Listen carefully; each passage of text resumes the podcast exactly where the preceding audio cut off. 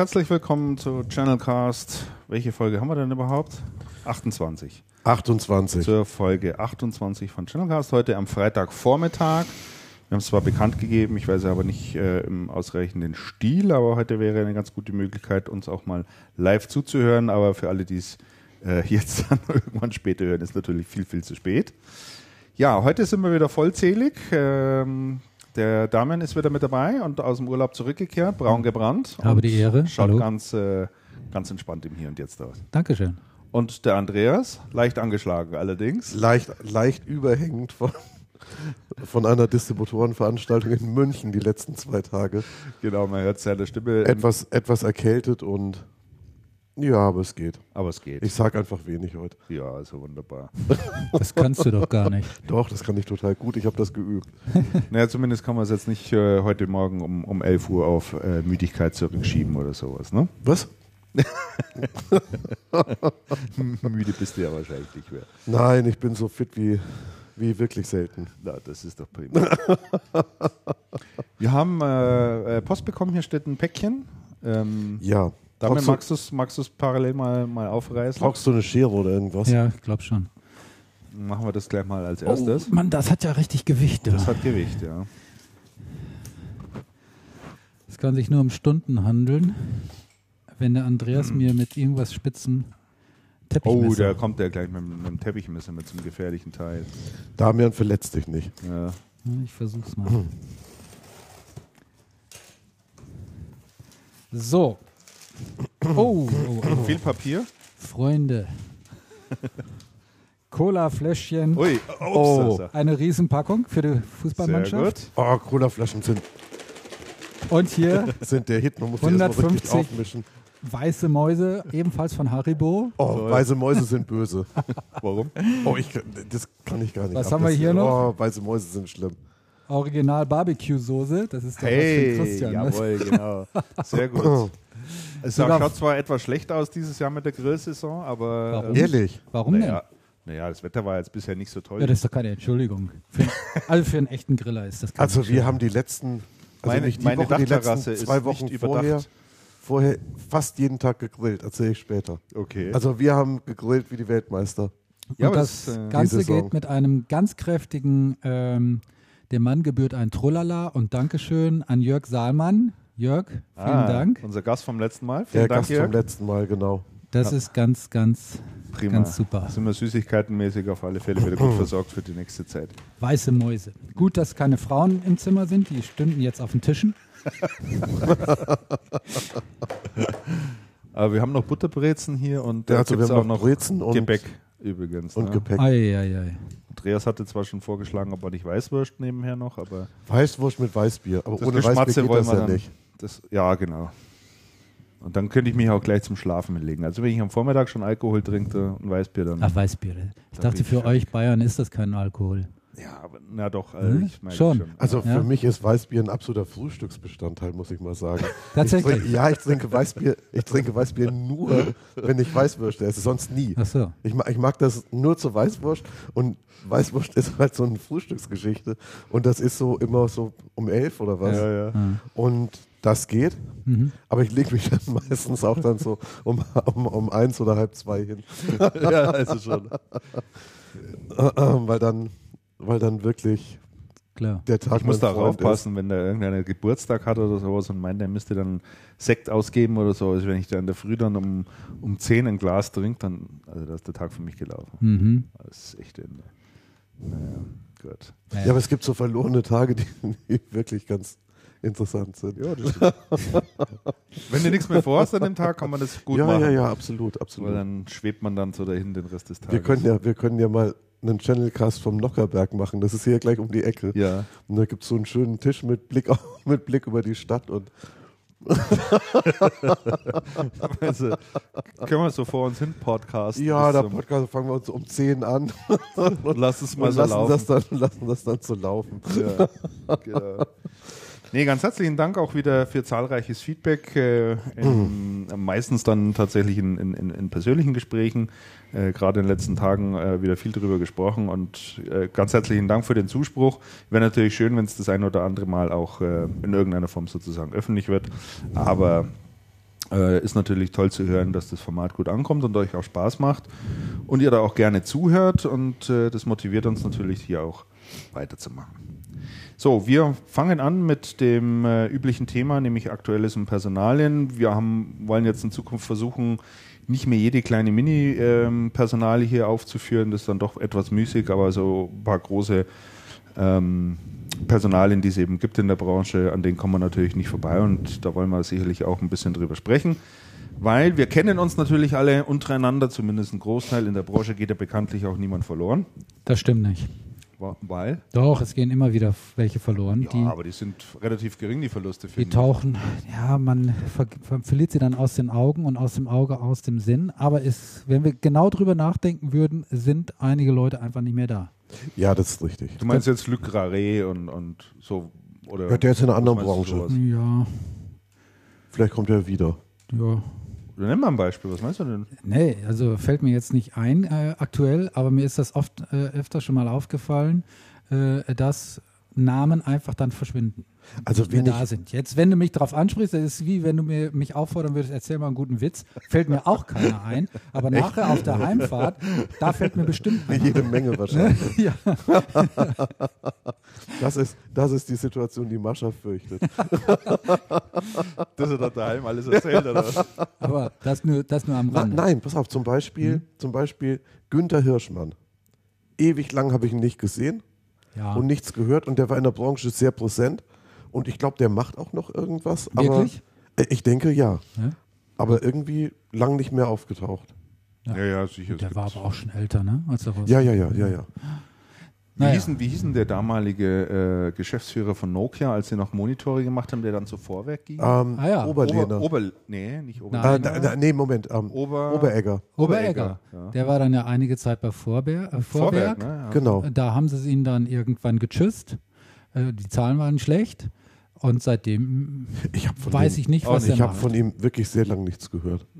Also ich könnte mir vorstellen, der fährt jetzt nur noch seinen Porsche spazieren und, und steht auf dem Golfplatz. Ja. Also das war ja, als, er- als er damals, wo war das, bei Sony raus war? Nee, bei Nokia raus. Nokia. Nokia raus. Noch am selben Tag ist er hier zum Porsche Zentrum Olympiapark gegangen und hat sich einen Porsche geholt. Ähm, Mit seiner Abfindung. wurde, wurde erzählt. Er, hat es mir nicht selbst erzählt, aber jemand hat mir es erzählt, der ihn sehr gut kennt. Ich kann mir das gut vorstellen. Ich Ja. Oberecker war ein cooler Typ oder ist ein ja, cooler Typ. ja. ja, der war schon witzig. Ich habe den, ich hab den das letzte Mal getroffen. Das ist auch schon Jahre her auf einem Golfturnier. Und dann saßen wir zusammen am Tisch, er mit Frau und Bernd Bischof mit Frau. Und, und haben so ein bisschen geredet. Das war eine sehr interessante Unterhaltung, weil er dann so von Vorwerk erzählte und was er da so macht. Und dann, und dann weiß ich noch genau, Bernd Bischof, damals noch bei, nee, damals schon bei ähm, Fujitsu. Fujitsu Siemens. Mhm.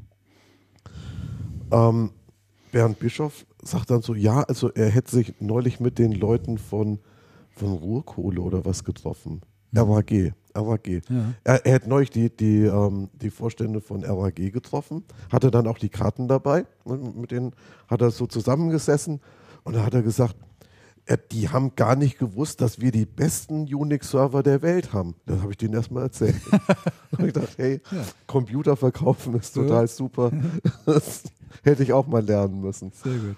Das war, war echt eine witzige Der Situation. Oberecker, Oberecker war jedenfalls neben Walter von Schidnicki einer der wenigen, die gerne blaue Sakkos mit goldenen Knöpfen getragen haben. ja, ja, ja, so, ja. Das so, so, stimmt, so ein ja, ja. Markenzeichen von Genau. dem fand ich. Ja, Ne? das ist richtig. Da war immer extrem adrett und schick gekleidet. Ja, ja. Braune Schüchen dazu. Wobei Walter von Schidnicki ja noch in der Branche ist bei Der ist noch Cancom. dabei, Cancom, ja, richtig. Zwar Aufsichtsrat, aber hattet ihr mit dem eigentlich gesprochen auf der Cancom ähm, Einweihung? Nee, da hatte ich Ich hatte nicht- ihn kurz, ich hatte ihn kurz gesehen, genau. aber nicht wirklich gesprochen. Nö. Nee, Nö. ich auch nicht. Was willst du auch mit ihm reden? Ich kenne den Mann Ja. seit 20 Jahren. Ja, ja. aber- Und wir haben öfter mal geredet und waren meistens einig, manchmal, manchmal war er überhaupt nicht einverstanden mit dem, was ich so tat. Ja, damals, als er, das stimmt. Damals, als er noch wirklich im Business und verantwort, verantwortlich war. Aber dann jetzt ist er ja doch im Wesentlichen eher, ähm, Beratend tätig. ja, Naja, freizeitorientiert. Ja. Doch, schon. Freizeitorientiert. Ja. Darüber kannst du mit ihm prima reden, auf jeden Fall. ja, Doch, Walter, doch, mit dem Walter von Schitnike kann man über alles Mögliche reden. Ich habe doch nicht mehr was über was in der IT-Branche los ist. Ja, was bei Cancom los ist vielleicht. Ja, bei Cancom, das, das sollte er äh, nach Möglichkeit noch ein Cancom, bisschen wissen. Cancom und angrenzen.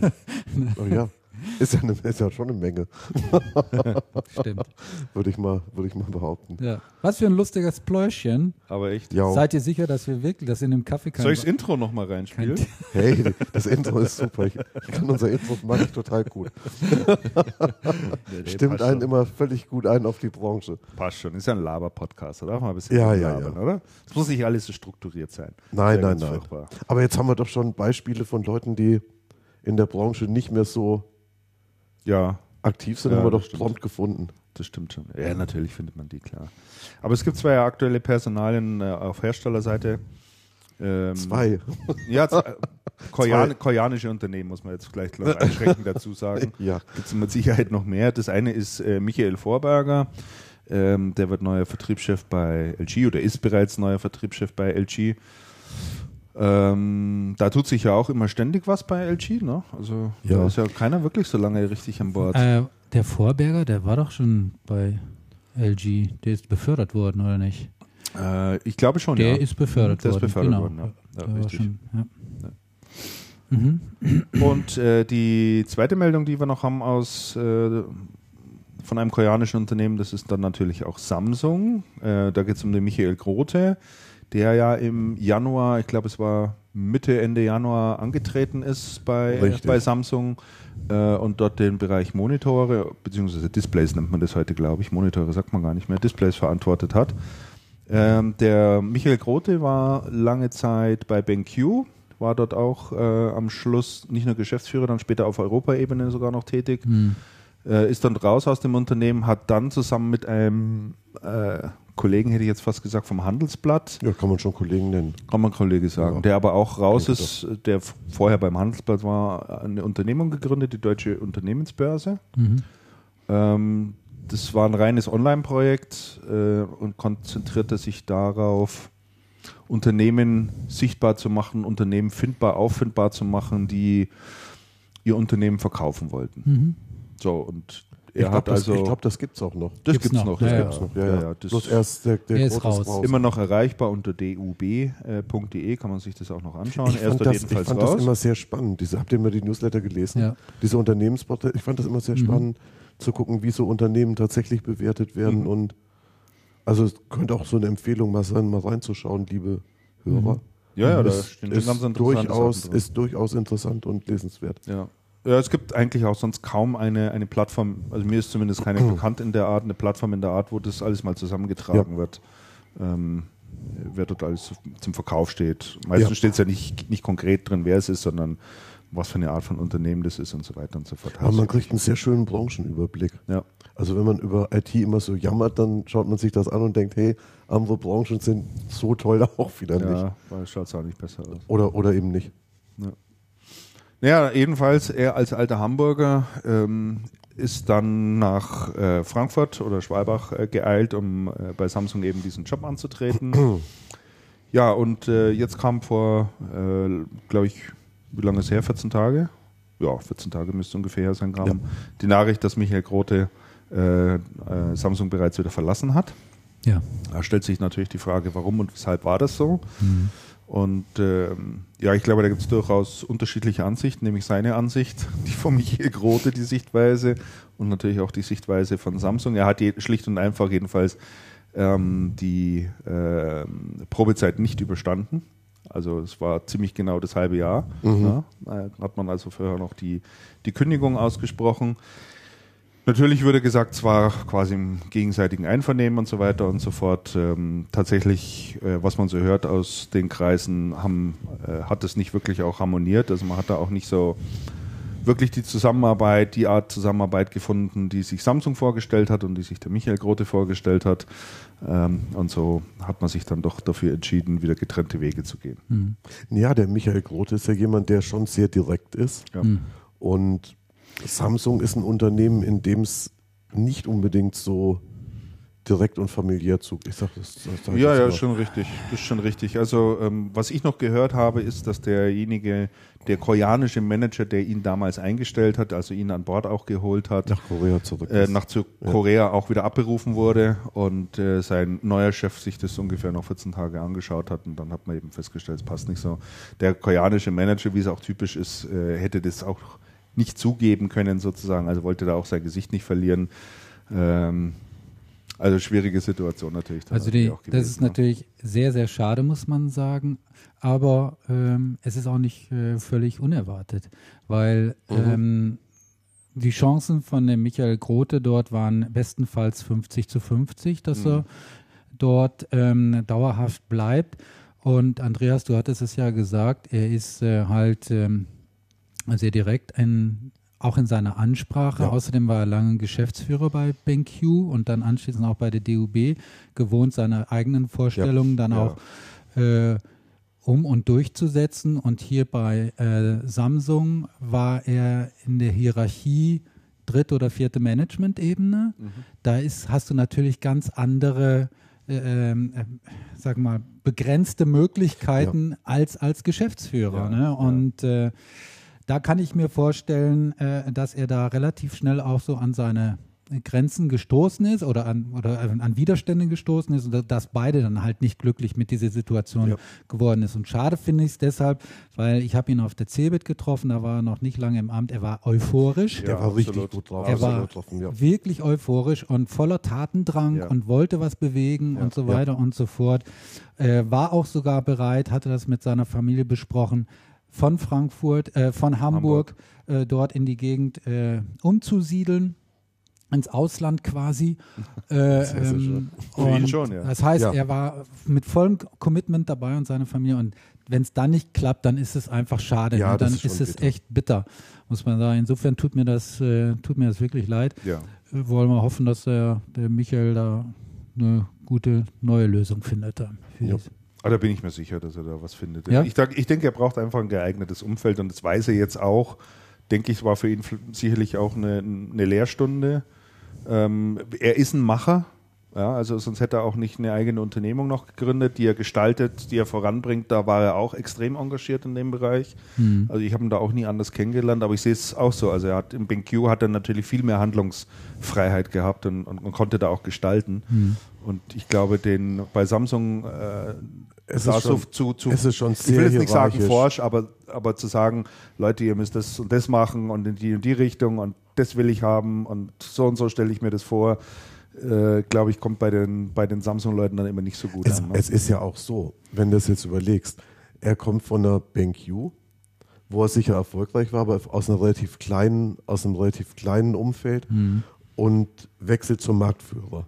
Und zwar zum dominanten Marktführer seit vielen Jahren. Und wenn du jetzt sagst, okay, da kommt, wenn ich jetzt beim Marktführer sitze, dann denke ich mir, da kommt einer von BenQ und erzählt mir, wie es besser geht und muss sagen, ja, wieso hat das denn bei BenQ irgendwie, wieso sind wir denn Marktführer seit, seit 20 Jahren? Und Ja.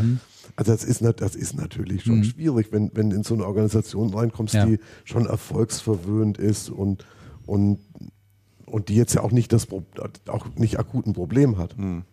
Also das, ich stelle mir das schon, ich stelle mir das schon schwierig Ja. vor, klar. Dazu kommt und, wenn du, und wenn du zehnmal recht hast mit deiner Ansage, Klar. dann kommt erstmal, wie- wieso? In der Vergangenheit, wir stehen auch super da. Die schwierige Situation im Monitorgeschäft war bestimmt auch nicht zuträglich oder förderlich, äh, also- dass sie gesagt haben, Michael, wir haben dich so lieb, bleib bloß hier. Also da kam sicherlich einiges dann zusammen. Denke ja, denke ja. Also aber ich denke, wir werden vor. wieder von ihm hören, also da mache ich mir jetzt auch keine großen Sorgen. Sorgen mache ich mir auch nicht. Das wird schon. Und, und ich glaube nicht, dass er ein Problem hatte mit der Schlagzahl bei Samsung, weil die Schlagzahl hat er selber. Ja, ja, nee, das kann's nicht gewesen. Also Das das, ich kann auch ich mir überhaupt gar nicht vorstellen. Nee, das glaube ich Da habe ich gedacht, also so von den Koreanern, wenn einer das Tempo mitgeht und so, da, das kann der locker. Hm. Ja, das stimmt wohl. Ja, bei HP hat sich auch einiges getan, da sollten wir auch kurz drüber sprechen. Also zum einen der bisherige Deutschlandchef, der Volker Smith, Mhm. ist abgetreten und hat HP verlassen. Äh, Nachfolger geworden ist der Heiko Meier, alter Bekannter. Den, äh, Alter Bekannter, Alter man Bekannter kann sagen, man so absolut. sagen. Der hat ja lange Zeit den Druckerbereich dort Ja. äh, geleitet bei HP. Ist dann äh, auf Europaebene gewechselt Mhm. und ist jetzt wieder zurück als, ähm, als neuer Geschäftsführer äh, und HP-Chef. Äh, Volker Smith, ja, ehrlich gesagt, ich habe nie ganz verstanden, was, was, was Volker Smith bei HP macht. Also der, der war A, für mich nie visibel. Ich habe den nie wieder so richtig kennengelernt. Er war halt als Bitkom-Chef Äh, irgendwie. War für mich jemand, der, der sehr stark äh, Direktvertriebler ist. Also mit seiner, Nee, nee, mit nee, seiner, mit seiner Historie. Ich habe das nein, nein. Dafür sah ich ihn aber ehrlich gesagt dann zu wenig bei den Partnern. Auch die Partner haben beklagt, dass sie ihn relativ selten gesehen haben. Stimme zu. Und äh, Stimme dir zu. von daher Hast du recht. Naja, fand ich, das ich, schon ein bisschen komisch. ich äh, äh, ja, was soll ich dazu sagen? Also Smith, äh, manche sagen ja, äh, der hat, äh, war eine Fehlbesetzung. Ich bin da nicht so sicher, muss ich ganz ehrlich sagen, bei weil man muss auch, bitte? Er war lang bei HP. Nee, der Oder war nicht lang, mich? drei, drei Jahre. Ja. Waren war das drei, nur drei das war nur drei, Es tatsächlich es nur drei Jahre. viel- Und er vor. hat sich in der Anfangszeit mit den Amerikanern, gerade mit den Amerikanern auch sehr, sehr gut äh, äh, verstanden. Und man muss äh, sehen, äh, welche Aufgabe hat der Deutschlandchef von HP? Äh, Die Organisation bei HP ist ja so, dass die Unit, Business Unit Leiter, die anderen Geschäftsführer, die direkt für das operative Geschäft tätig sind, berichten ja nicht oder nicht ist falsch, aber sie haben äh, die, äh, sie berichten was ihre Umsatzverantwortung betrifft, nicht an den Deutschland-Geschäftsführer, sondern sofort an den Europa. entsprechenden Europa, ähm, Europachef, der für das äh, Ressort zuständig ist. Und äh, deshalb hat der Deutschland-Geschäftsführer eher eine, ich sage mal, verwaltende Funktion in seiner in, in diesem Unternehmen. Äh, das heißt, äh, alles, was mit Personal, was mit Steuern und so weiter und so fort zu tun hat, das obliegt halt eben diesem Deutschland-Geschäftsführer. Er hat jetzt nicht diese operative Sales-Verantwortung, wie das in anderen Unternehmen ähm, der Fall ist. Deshalb sieht man ihn natürlich auch nicht so häufig. Ähm, die Warum ist er jetzt ähm, nur so kurz da gewesen? Man weiß ja auch nicht so genau, ist er gefeuert worden oder ist er selber gegangen. Der eine sagt so, der andere sagt so. Ähm, sicher die Marktanteilsverluste von HP im PC-Markt, ja, äh, in Deutschland waren jetzt auch nicht so klasse und haben seine Position gestärkt. Diese ganzen Stellenstreichungen allerdings auf der anderen Seite, die äh, Schließung des Standortes in Rüsselsheim. Rüsselsheim, ähm, das äh, scheint wohl auch alles nicht so allglatt abgelaufen zu sein. Ne? Ja, und ähm, was äh, ich jetzt äh, dem Handels, na Quatsch, dem Manager-Magazin nochmal entnommen habe, ist, äh, war ein ganz interessanter Artikel, ähm, dass die Amerikaner also äh, gerne möchten, dass in Deutschland über das bekannte Maß des Stellenabbaus hinaus noch weiter abgebaut wird. Irgendwie, was war da, von 450 oder 600 weiteren Stellen äh, ist da die Rede.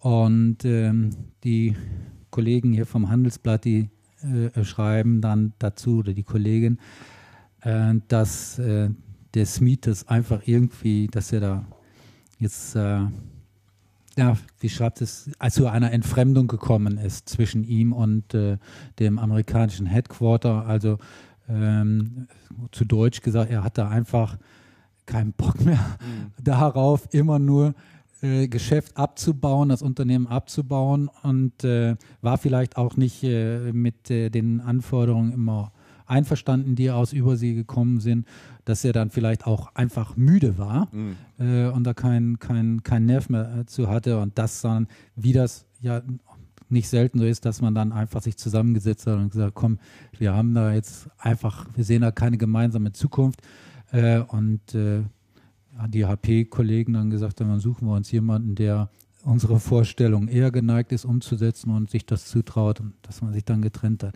Also ich habe von dem Volker Smith, es stimmt schon, er ist relativ unsichtbar gewesen. Das waren aber die Vorgänger im Amt auch, bis auf Menno Harms vielleicht. Menno Harms, ne? ja, und das ist ja auch schon eine ganze Weile her. Äh, da hat man von denen äh, wirklich nicht besonders viel gesehen. Und äh, ich würde mir jetzt also wirklich kein Urteil anmaßen, ob der Smith jetzt einen guten Job gemacht hat oder nicht, ob das ein fähiger Manager ist oder nicht. Ich glaube, das können wir drei hier. Vielleicht können Tisch wir, vielleicht, vielleicht, vielleicht kann man uns auf, darauf einigen, dass offensichtlich jetzt ähm, äh, der Zeitpunkt gekommen war, vieles nochmal neu zu machen. Also die Ära war einfach sozusagen ein Stück weit auch, auch, auch vorbei. Man wollte, man wollte vielleicht jetzt von beiden Seiten aus signalisieren, bis zu dem Punkt ist man jetzt gekommen, jetzt äh, kommt einfach der nächste Abschnitt. Also es war einfach so eine Ära oder so ein Abschnitt, der ja auch irgendwo zu Ende gegangen ist. Ne? Ja, kann man, kann man sehen. Und es ist ja auch nicht der also von beider Seiten Personalwechsel, der jetzt bei HP äh, stattgefunden hat. Nein, überhaupt in Deutschland nicht, aber erstmal weltweit ja schon mal gleich gar nicht. Ja. Da gab es ja auch äh, äh, wirklich Veränderungen im Top-Management. Ja. Also da ist einfach derzeit eine Menge Bewegung ja, drin. Da ist, da ist wirklich viel also Bewegung drin. Und, und was ich äh, an der Stelle natürlich schön finde, dass man mit Heiko Meier wiederum einen äh, sehr channel-erfahrenen äh, Manager äh, an die Spitze setzt. Ist für mich auch nochmal wieder ein Zeichen, was in dieselbe Richtung geht, auch mit, äh, mit, mit, mit Erlach und ähnlichen immer Leute reinzusetzen, die, die extrem visibel sind oder visibel waren, gut bekannt sind in der, Partner, in der Partnerlandschaft, äh, so als Zeichen, um das noch ein Stück weit zu untermauern. Mhm. Jetzt muss ich zu Smith gerade noch drei Anmerkungen machen. Einmal, ich stimme dir bedingt zu, Damian. Mhm. Und zwar, der Smith ist ja nicht nur Vorsitzender der Geschäftsleitung gewesen, sondern auch Chef der Enterprise Group. Und als solcher hat er natürlich eine Umsatz, also da, da müsste er sehr, meine, meiner Meinung, also wenn es so gewesen, wenn es so hätte sein sollen, dass der Smith hauptsächlich repräsentiert, sich um Backoffice und solche Geschichten kümmert, aber als Chef der Enterprise Group ist er meines Erachtens, hätte er meines Erachtens deutlich stärker ähm, auch bei den Partnern unterwegs ja. sein müssen. Okay. Okay. Dann, ähm, ich habe den Smith mal kennengelernt auf einer Veranstaltung, auf, einer, auf so einer Channel, ich glaube Channel Focus oder so hieß die Veranstaltung, ewig lange her, ja. ähm, auf einem Podium, wo es um Abgrenzung direkter, indirekter Vertrieb ging. Da hatte ich ihn auf dem Podium sitzen, da war er bei Novell, ich glaube Vertriebsleiter noch. Mhm. Und ich habe den Smith auf diesem Podium total anders erlebt als nachher bei HP. Aha. Auf dem Podium ging es darum, wie grenzt man eigentlich ab? Und er hatte dann so seine Geschichte erzählt, wie haben wir das bei Novell gemacht. Mhm. Und ich habe den dort erlebt als jemanden, der ähm, sehr zupackend ist, der extrem in die Details geht. Mhm. Der hat dann erzählt, okay, wie haben wir provisioniert? Und der hat dann, hat dann gesagt, okay, wenn man Direktvertrieb und indirekt nebeneinander bauen will, muss man sehr stringent, sehr stringent ähm, die Kunden zuordnen, dass nicht zu, zu, Zerwürfnissen kommt. Natürlich, klingt in der Theorie ganz logisch und in der Praxis, sagt er, ist das aber sehr kleinteilig. Das heißt, eine Regel, Siemens ist ein Direktaccount. Man muss sagen, okay, Siemens ist ein Direktaccount. Jetzt nur Siemens oder alle Siemens-Tochtergesellschaften. Okay, alle Siemens-Tochtergesellschaften auch, weil gehört ja alles irgendwie zusammen, macht Sinn. Und dann sagt er, dann geht die Arbeit los. Da muss sich nämlich einer hinsetzen und muss alle Siemens Tochtergesellschaften recherchieren, in eine Liste schreiben, muss sagen, okay, die gehören alle dazu, mhm. bitte nicht indirekt anfassen und bitte stringent durchhalten. Sagte, das macht einen Haufen Arbeit und da muss man als Vertriebsleiter wirklich auch durch und anfassen und sich die Mühe machen, die Liste mit recherchieren, mit verifizieren und wirklich sicherstellen, dass das so läuft. Mhm. War ich sehr beeindruckt. Das hat er gemacht. Bei HP als er zu HP gewechselt ist, habe ich gedacht, hey, das tut dem Laden gut, denn da ist jemand, der kennt sich gut aus, mhm. der hat das gemacht, der krempelt die Ärmel hoch und stürzt sich ins Tagesgeschäft und ist sehr, ist sehr nah an den Dingen. Und ich habe den bei HP so mitgekriegt, als der anfing, wie so eine ganz neue Generation von HP-Managern. Also nicht so die klassischen Leute wie Heiko Meier, der aus dem Druckergeschäft kommt und dann da Karriere intern gemacht hat, sondern so von außen mit Schwung rein und frischen Wind und so und war dann sehr erstaunt, dass dann Partner gesagt haben, wir sehen den gar nicht und der repräsentiert meistens und der ist sehr weit weg vom Tagesgeschäft. Ich habe ihn dann einmal erlebt auf einer CN-Veranstaltung vor, ich weiß gar nicht, vor drei oder vier Jahren, ähm, wo, er, wo er einschwebte mit Chauffeur, dann eine Präsentation gemacht hat, die, die war schon okay, die passte bloß überhaupt nicht zur Veranstaltung. Und das fand ich merkwürdig, weil so kannte ich den nicht. Mhm. Und dann danach gleich zwei Fragen, Song und mit Chauffeur und wieder abgeschwebt. Und da habe ich gedacht, Donnerwetter, also da, das ist nicht das Bild vom Smith, was ich habe. Das kam mir so vor, als wäre bei HP so etwas abgehoben. Mag sein. Und, ähm, und jetzt, und jetzt ähm, nachdem er weg ist und Heiko Meier wird der Nachfolger, Mhm. Habe ich den Eindruck, auch aus den Personalien in USA und auf EMEA-Ebene, die Frau Wittmann versucht, die alte HP, diesen alten HP-Spirit, der irgendwo unter Fiorina verloren gegangen ist, wiederherzustellen. Mhm. Gerade dass ein Bernd Bischof nicht mehr einschlägt. Als EMEA-Chef. Aber ihr versteht, was ich meine. ja. ja, ja. Also es kommt mir so vor, als würde alles in diese Richtung gehen. Die alte HP, diesen alten HP Spirit und wir holen die Leute rein, die damals schon, die damals schon die Sachen wirklich gut gemacht haben. Wir setzen die wieder auf, auf neue Positionen. Die hatten ja die Leute ähm, sehr wild verteilt in der Welt und auf, auf die Vertriebsorganisation. Und diese, diese zweite USA-Personalie bei HP ähm, Bradley passt ja, jetzt? richtig, passt ja da dazu, Todd Bradley, der, der ähm, PPS-Chef gewesen ist, der zuerst PSG-Chef weltweit war, dann ähm, Chef jetzt von der. PC- und Druckersparte. PPS-Chef. Todd Bradley war und ähm, ist jetzt Fürs zuständig China, für China für, Geschäft, fürs für China-Geschäft. China, weil er den Orden Freund des chinesischen Volkes bekommen hat. Diese Pressemitteilung las ich für mich beinahe stalinistisch, wenn ich das mal so anmerken darf. Und da, und da, auch da irgendwie wird, also das ist, das ist eine interessante Personalie, weil Bradley kommt eigentlich von Palm. Mhm. Den haben die von Palm irgendwann abgeworben vor acht Jahren. Dann haben sie den in, dann ist er da in Position gewesen. Ziemlich hat- aufgebaut und, worden. Und hat die, und hat die Palm ja auch dann akquirieren können, wurde, aufge, auf, ähm, wurde, wurde aufgebaut und war dann, war dann doch irgendwie neben der McWhitman zunehmend farblos, kam mir so vor. Wenn, man den, wenn man den Bradley gehört hat, da gab es ja immer die, ähm, da gibt es ja diese ähm, die Präsentation der Partnerkonferenz, kann man ja auf, auf verschiedenen Videoportalen nach, nachschauen. Und Todd Bradley ist da nicht gerade euphorisch. McWhitman geht auf die Bühne und hat den neuen Spirit und die Partner jubeln. Und dann kommt Todd Bradley und so, oh, Mai, haben wir ein neues Notebook gebaut. und dann denkst du, okay. Finde ich, finde ich ein bisschen, finde ich ein bisschen ähm, luschig. Mhm. Und es gab, es gab ein interessantes Werbevideo. Ich weiß gar nicht, ob wir damals drüber gesprochen haben.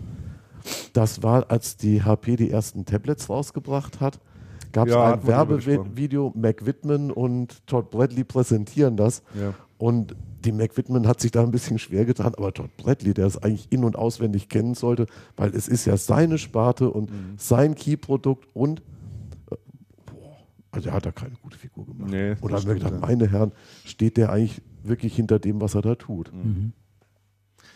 Ja, und, das jetzt, waren, und jetzt ja. kommt der, und jetzt kommt der, der, der, der Mann aus China, Mhm. der Weißler, der das China-Geschäft gemacht hat, den sie vor Jahren bei, bei Lenovo mal abgeworben haben. Ähm, Don, Don, Don, Don heißt er, glaube ich. Dion, glaube ich. Dion, genau, Dion Weißler ähm, kommt jetzt von China nach Amerika und macht die PPS. Nee, ich glaube nicht, dass der das China-Geschäft gemacht hat. Der, der hat Asiengeschäft gemacht. Der hat Nicht das China, der Asiengeschäft hat gemacht, Asiengeschäft ja. gemacht, saß aber in China. Ja. Saß in China bis vor kurzem, darf jetzt, also der darf jetzt in Silicon Valley und Todd Bradley muss nach China. Also Mhm. ich finde das, ich finde das schon, also das ist ähm, keine nette Personalie, Mhm. finde ich. Also ich Aus der Sicht von Todd Bradley. aus du? der Sicht von Todd Bradley. Mhm. Aus der Sicht von Mac Whitman kann ich das, so wie, wie Bradley sich präsentiert hat. Hatte der Bradley nicht selber Ambitionen auf die CEO-Position bei, bei HP gehabt? Der wurde Uh. mal gehandelt, ja. Ich schon, ne? Ja, ja, der wurde schon mal gehandelt. Ja. Dem hatte man eigentlich, hatte man schon fast gedacht, dass, dass er derjenige sein könnte. Ne? Uh, ich glaube, das wäre nach hinten losgegangen. Ist ja auch, hat ja auch so auch nicht stattgefunden. Nee. Aber es ist dann schön, immer solche äh, Sätze dann zu lesen. Die Mac Whitman hat dann äh, bei der Bekanntgabe dieser Personale gesagt, ich habe Todd gebeten, seine Erfahrungen Ja, in ja. diesem Bereich Da einzubringen. musste ich auch Sensationell. schmunzeln. da Genau. weißt du immer genau, Ja. okay. Aha. Den Freund des chinesischen Volkes. Dass sie jetzt nicht noch rot wird dabei, na, Ja. das ist dann, ist dann echt eins. Ne? Also gut. ja, oder komplett in Gelächter ausbricht. Also, Also der, der Wahnsinn. ich will jetzt nicht sagen, dass er abgeschoben wurde. Wahnsinn, aber, Wahnsinn. Ähm, ist eigentlich schon relativ, relativ. Äh, Hm. Es gibt, es gibt übrigens, es gibt da übrigens noch eine Randpersonalie, die ganz interessant ist, die eigentlich keiner richtig mitbekommen hat. d- du meinst das mit Dell? Und genau, Silver Lake? g- Ja. genau, den, den ähm, nämlich Todd Morgenfeld, Mhm. ähm, bis vor kurzem bei Silver Lake Partners für die Reprivatisierung von Dell zu, federführend mit zuständig, Mhm. ähm, hat jetzt kürzlich, also es war kurz bevor der Bradley abgelöst worden Ja. ist, zu HP gewechselt, was ja auch schon äh, also wirklich sehr eigenartig ist. Hm. Ich arbeite an der Reprivatisierung von Dell und lasse mich parallel von HP abwerben und die müssen doch miteinander gesprochen haben, zumindest, zumindest, äh, zumindest vier Wochen vorher, Ja. Ja. sag ich mal. Oder zumindest zwei Wochen vorher, Ja, wo der noch komplett in den Prozess gesteckt war. Fand ich schon interessant. Also Das ist so ein interessanter Aspekt dran. Aber der zweite interessante Aspekt dran ist, Todd Morgenfeld soll ähm, Impulse bringen, um das Portfolio, um das ähm, Client-Portfolio aufzupeppen. Und ähm, das Client-Portfolio ist eigentlich genau das, was der Bradley hätte aufpeppen sollen, wo, wo irgendwie, wo übersichtlich viel passiert ist. Ja, ja, ja. Und habt ihr eigentlich mitgekriegt, dass seit Bradley weg ist, ähm, HP, ich glaube, zwei Produkte zusammen mit Google angekündigt hat? Mhm. Einen Desktop, Also auf, mit, So ein mit, mit Chrome. So ein All-in-One-Desktop mit Google-Betriebssystem und ein Small Business Bundle ähm, mit, äh, mit Google ähm, Applications. Mhm. Das, das fand ich auch eine Kann er aber Sehr- unter seine Ägide ja noch sehr interessante Geschichte. Und ähm, ich, bin mir da, ich bin mir da nicht so sicher. Es gab ja ein Tablet irgendwie schon letzten Herbst oder sowas. Und ich glaube, die haben jetzt drei oder vier sein. Mhm. Google-Produkte. Und ähm, für den besten Microsoft-Partner Ist das mal, ja, ist das mal, ist das mal echt ein, ist das mal echt ein Fund vorgelegt. Klar, aber ich meine, gerade in dem Client-Markt, das weißt du auch, da wird halt jetzt äh, unheimlich viel rum experimentiert und versucht man alle Richtungen mal, du, äh, mal zu selbstverständlich, gehen, was auch vernünftig ist. ne? selbstverständlich. Ich habe die, ich habe die These, dass ähm, Todd Bradley nicht wirklich experimentierfreudig gewesen ist. Ja, vielleicht dürfte er auch nicht so viel experimentieren. Who knows? Who knows? Genau. Aber But- Christian, ist dir was aufgefallen? Dafür, dass der Andreas äh, zu Beginn angekündigt hat, er würde heute ganz wenig sprechen, ne, redet er ganz schön viel. Ja, Ich hab- Also wenn das wenig ist, Ich war jetzt will ich nicht zwölf, dabei sein. zwölf Minuten, Ich habe mein, also ich hab mein Pensum, Monolog. ich hab mein Pensum jetzt erfüllt eigentlich. Ja, Genau. ja, da bin ich mal für, die, gespannt. für die nächsten drei Stunden. Jungs, Du hast deine gehört euch. Redezeit für heute eigentlich schon. nee, Quatsch. Nee, aber das HP-Kapitel war jetzt relativ lang. Aber da hat Das- Damian ja. ja auch einiges zugesagt. Ja, Entschuldigung. Ja, Nein, dann- völlig in dann- Ordnung. Solltest Nee, nee, du ja. schon. Ich will ja gar nicht so viel sagen. Nee, ich Ich aber, auch Christian, aber Christian sagt heute so wenig. Er kommt ja nicht zu Wort, der Arme. Schrecklich, ne? oder? ich habe nachher noch meinen Auftritt. Au! Lass uns schnell weitermachen, schon mal da bin ich gespannt. Oder? Ja, ja, ja, ich auch. Oi, oi, oi. Ja, kommen wir, kommen wir, äh, ja, schließen wir das, das Kapitel HP ab und, und kommen auf den Bereich Distribution. Dann hier gab es auch eine interessante äh, Personalie, nämlich Gerhard Scholz, äh, viele, viele lange Jahre ähm, äh, Deutschlandchef und auch für, andere, für einige andere europäische Länder zuständig bei der Ingram Micro, äh, wird äh, Europachef und Nachfolger an seiner Seite wird der Markus Ade werden.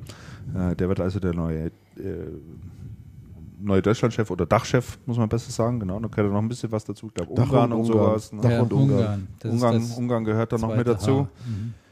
Ähm, ja, ich finde es, äh, können wir, vielleicht sollten wir vielleicht auch kurz drüber sprechen. Find's Ja, das sollten wir tun. tolle Also Personalie solltet auf alle tun. Fälle. Kann dem Gerhard Schulz da wirklich nur, dem Gerhard Schulz kann man da wirklich nur gratulieren. Das ist eine tolle Auszeichnung für ihn, auf Europaebene als äh, Deutsch, ehemaliger Deutschlandchef hier aufzusteigen und äh, Ingrid Maiko jetzt europaweit zu vertreten. Ist wirklich, wirklich klasse. Freut mich auch für Markus Ade als Nachfolger. Ähm, da hatten ja einige tatsächlich äh, auf, auf Robert Beck getippt, ne? Als Nachfolger. Also Also ich habe sogar noch was anderes gehört. Ich habe gehört, dass der Österreicher äh, da ganz heiß gehandelt wird, Aha, okay. weil, äh, äh, weil Ingram in Österreich auch wohl äh, sehr erfolgreich unterwegs, unterwegs ist. äh, die Spekulation oder dass überhaupt Spekulation, da spekuliert wurde, da ist ja Ingram nicht ganz unschuldig dran. Weil viele haben gesagt, okay, warum haben die, oder erst haben sie halt ähm, diese Personalie Schulz mitgeteilt, aber haben noch nicht gesagt, wer sein Nachfolger ist. Das scheint, ja. hm, Ne, das ist und, richtig, ja. und, und wenn jetzt damals schon statt, äh, festgestanden hätte, dass äh, wer jetzt den Job übernimmt, dann hätte man das ja auch mitteilen können. Ich habe da und dann Und so, eig- halt- eigentlich sogar noch die nächste Reihe. Also jetzt wird ja wieder darüber spekuliert, wer Ja. wird Nachfolger von Ja, ja. Ade, ja. Wer, Ja, klar, der wird ja natürlich. das Thema Vertrieb abgeben. Ja, Ist sicher. auch klar. Ja, klar. Also und mein, meine Information war wohl äh, war jetzt die, dass der Grund dafür, dass das nicht so äh, in Schnell einem Zuge ja. gemacht wurde, daran lag, dass äh, es man wusste zwar, dass äh, Gerhard Schulz diese Position übernehmen würde, aber dann kam es doch sehr plötzlich. Also dann doch sehr schnell, überraschend schnell. Eigentlich war es eher länger Mhm. fristig geplant. Und da hatte man eben noch nicht diesen Nachfolgeregelung in der Schublade sozusagen und musste dann erstmal überlegen, ist, ne, wie Mhm, machen wir es jetzt am mhm. dümmsten? Mhm. So, und äh, das sei dann die Erklärung dafür. Mhm, mhm. Ja. Ja, mich, mich, mich wundert zumindest, aber Markus sag Ade. ich fand, Markus Ade war immer irgendwo ein Stück weit der, der, der Kronprinz vom, vom, vom Gerhard Schulz. Also Gerhard Schulz hat damals, ich weiß nicht, was sich dermaßen ins Zeug gelegt, dass er den zu Ingram bekommt. Ja. Ne, da hat er ja wirklich und, und hat es auch jedem stolz erzählt, hat dann sofort angerufen, wie finden Sie die Personalie, ist nicht gut und so, ist nicht schön, dass der Markus Ade jetzt bei der Ingram ist. Also da hat er, der hat immer sehr große Stücke auf ihn gehalten. Ich glaube, die haben auch sehr gut miteinander zusammengearbeitet, Ja. verstehen sich auch, auch menschlich gut Ja, äh, und, auch. und blind. Ist ja auch ein gutes Management-Team, das viele Jahre jetzt auch zusammengearbeitet hat, mit Robert Beck noch dazu Ja. und auch, auch der, der sonstige Unterbau.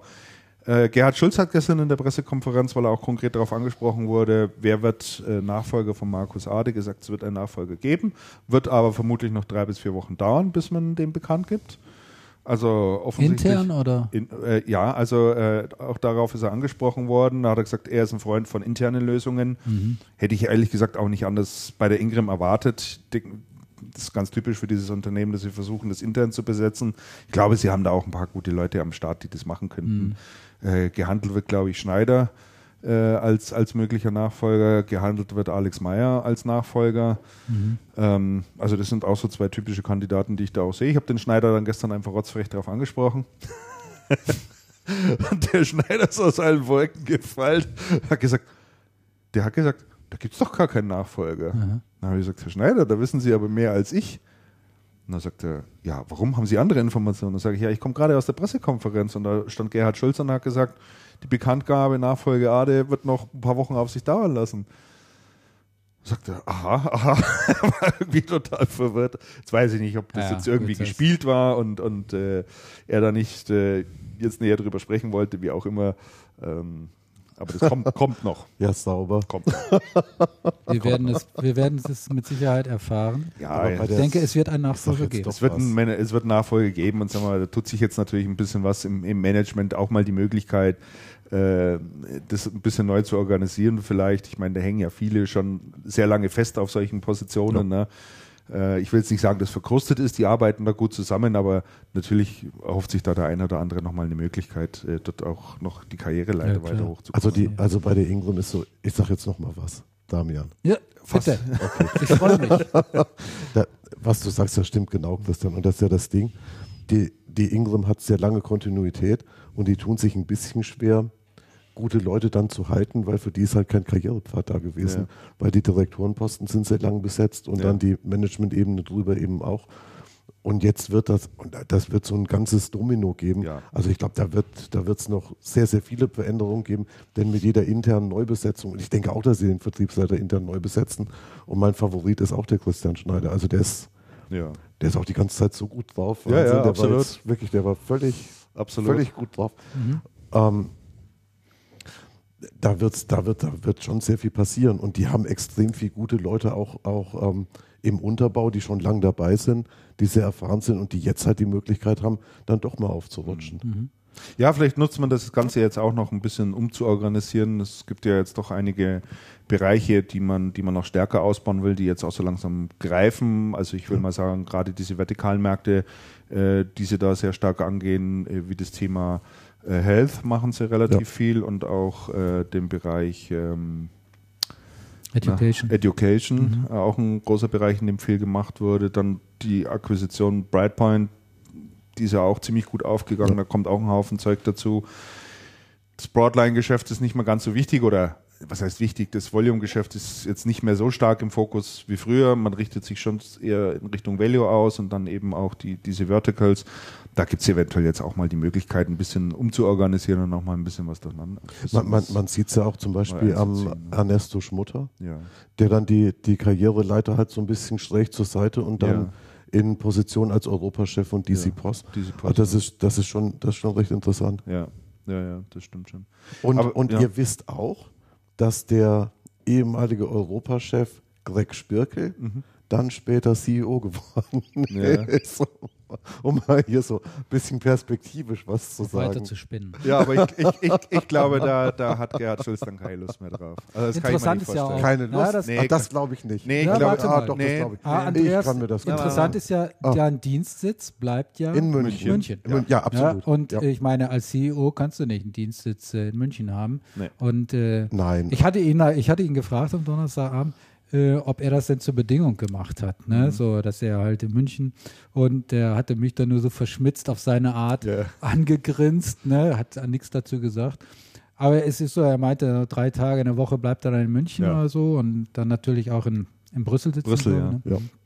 Ja, also, Ich habe ich hab Ich sage dir, was der Grund ist, warum er da so drauf, drauf äh, erpicht war, weiterhin in Starnberg draußen wohnen zu dürfen und nach München reinzufahren. sein Grill, den natürlich- er sich gekauft hat. Ja der, Gr- A, der Grill und der Grill, auf dem man immer auf dem er sitzt und Motorrad. dann immer, äh, Motorrad und sein, sein, seine Autos, die er hat. Achso, Er ist ja ein leidenschaftlicher, äh, Ja. äh, leidenschaftlicher Autofahrer, schneller Sportfahrzeuge Ja, ja. und äh, das ist ihm schon auch etwas sehr, sehr Wichtiges. ja, ja. Ihr wisst, dass in Und ich- Kalifornien die Geschwindigkeitsbegrenzungen auf den Freeways nicht so strikt sind wie in anderen Staaten.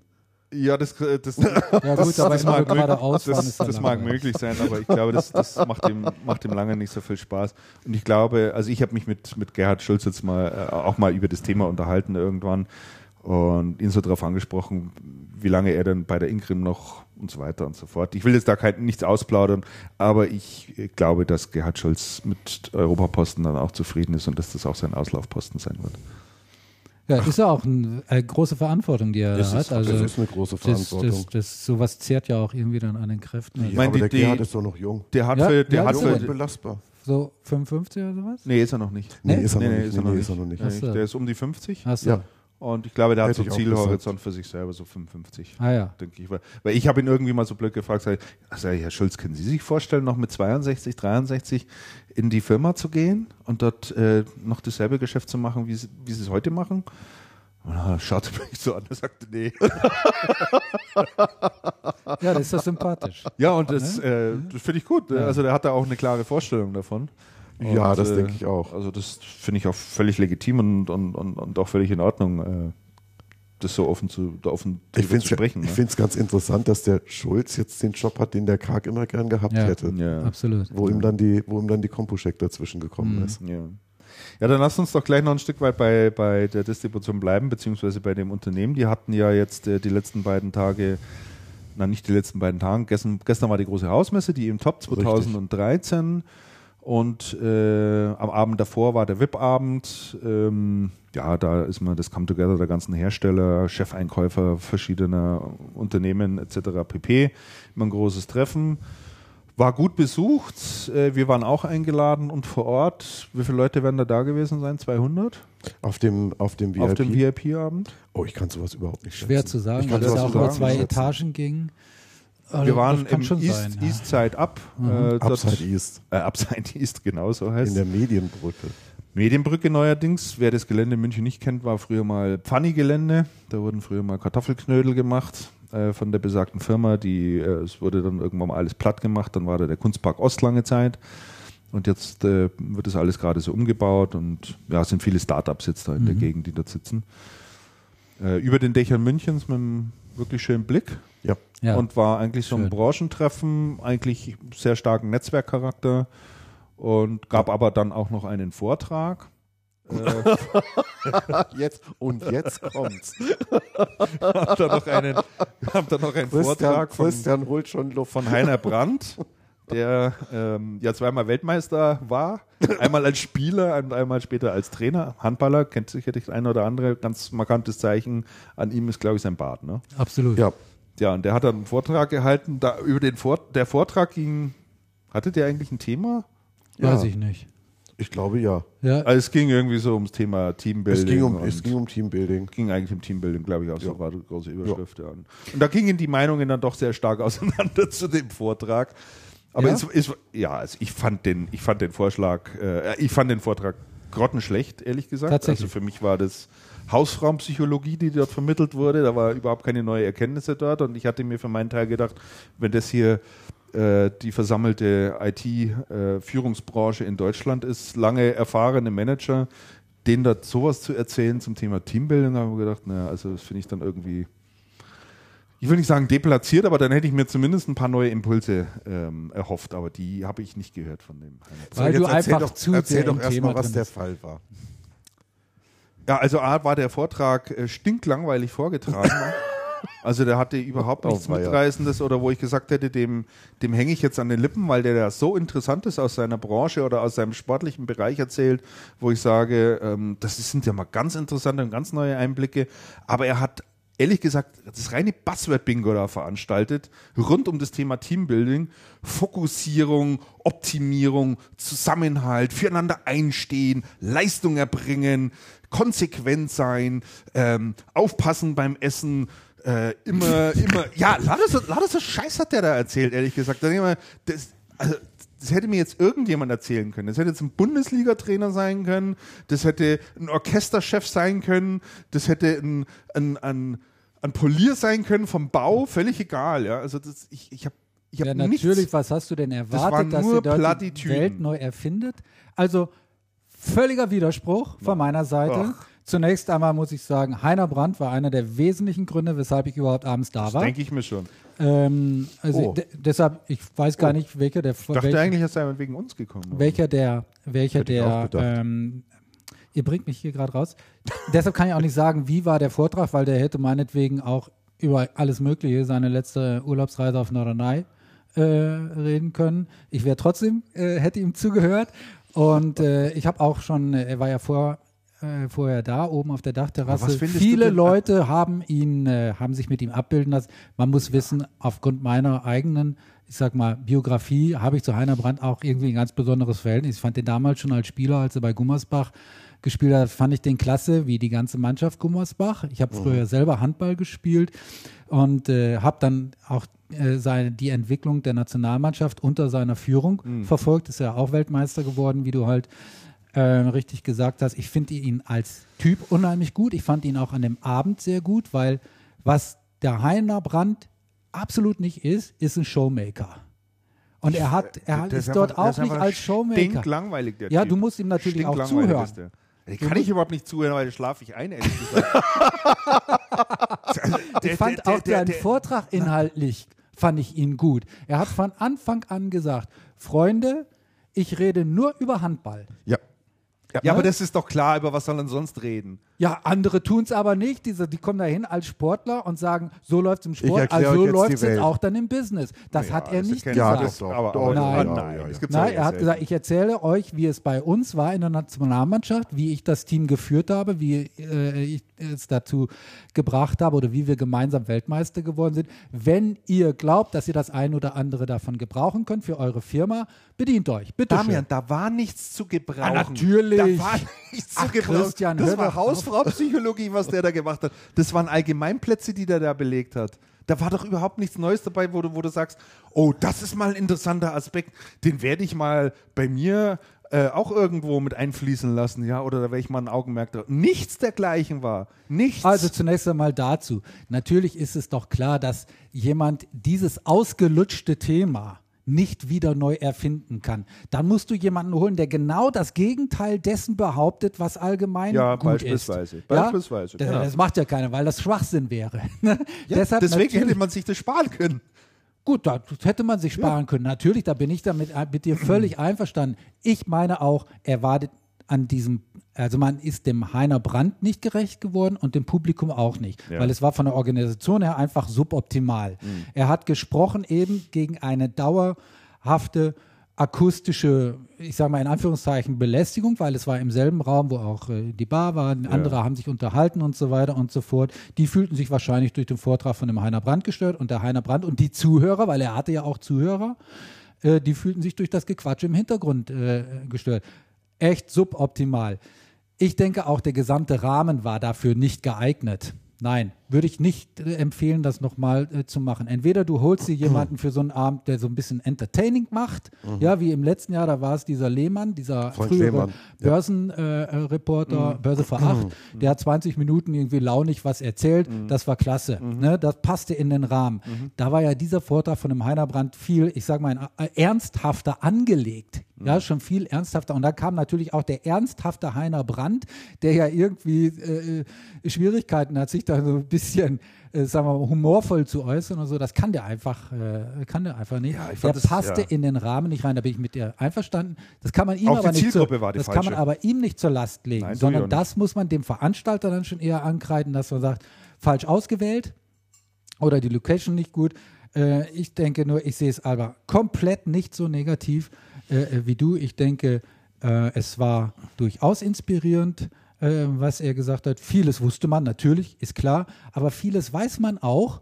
Äh, und tut es trotzdem nicht. Und dann ist immer gut, wenn mal jemand kommt und ihn und jemanden erinn und einen erinnert, hör mal zu, so und so. Und dann, ja klar, sicher, ich weiß, dass es eigentlich so sein müsste. Ich habe es jetzt wieder nicht getan. Jetzt nehme ich es mir aber wieder nochmal fest vor, es anders zu tun. Also, äh, dafür, dafür fand ich ihn so un, un, un, uninspirierend und, und sagen wir mal nicht mitreißend genug. Der, das, der hat so ein so monoton da vor sich vor seine, seine Blätter da abgelesen und da habe ich mir gedacht, na, also Ja, ich, ich schlafe jetzt, ich schlaf jetzt gleich ein. Also die Schar derjenigen, die ihm wirklich aufmerksam zugehört haben, die war äußerst gering. Das hätte man tatsächlich, ich gebe dir vollkommen recht, ich mache dem auch keinen Vortrag. Ich glaube, wo der super punkten kann, das ist, wenn der so einen Vortrag hält vor jungen Managern, die gerade, sagen wir mal, in ihre erste Führungsrolle reinkommen, ja, und das erste Mal Mitarbeiter zu führen haben. Da hat er, glaube ich, einen richtig guten Auftritt. Da macht er auch richtig Eindruck, weil da kommt der, der kommt der gute alte Onkel, der mal allen erzählt, wie das so funktioniert mit diesem Teambuilding, ja. Und das macht er schön anhand von Beispielen und sagt, äh, passt mal auf, ich habe da auch so eine Mannschaft, die wollen alle Handball spielen, ja. Und da habe ich festgestellt, naja, man darf nicht immer nur die besten Spieler haben, sondern die müssen auch in die Mannschaft reinpassen. Ja, hallo, das ist ja, eine, weil es, das sind alles so, so, so grundlegende Dinge, die Ja, ja. irgendwie, ja, damit, Ja, ja. damit kannst du, denke ich, damit kannst du eine junge Führungskraft, die sagt jetzt, ich habe jetzt das erste Mal Mitarbeiter, ja, und ich stehe vor dieser Herausforderung, die alle miteinander zu führen und ich muss die irgendwie zu einem Team zusammenbringen, weil ich bestimmte Ziele verfolge. Ja, da mag der, da mag der wirklich, sagen wir mal, einen Pfund haben. Und da mögen ihm die Leute auch an, der Lippen, an den Lippen hängen, ja. Aber das fand ich einfach Nein. stink langweilig. Aber ne, ich hätte mir gewünscht, er wäre noch in einigen Dingen eher ins Detail, tiefer ins Detail gegangen. Gottes Willen. Zum Beispiel, er hat doch, er hat doch ganz interessante einzelne Fälle gebracht, wie äh, äh, Probleme, die es in jeder Firma gibt. Ja. Ja, und Äh, dann sind sie zum Christian- McDonalds zum Essen gegangen und Die alles meine war ich gut. nicht. Aber es gibt einen Spieler, äh, vielleicht kennt ihr den, den Namen zumindest nach Christian Zeitz.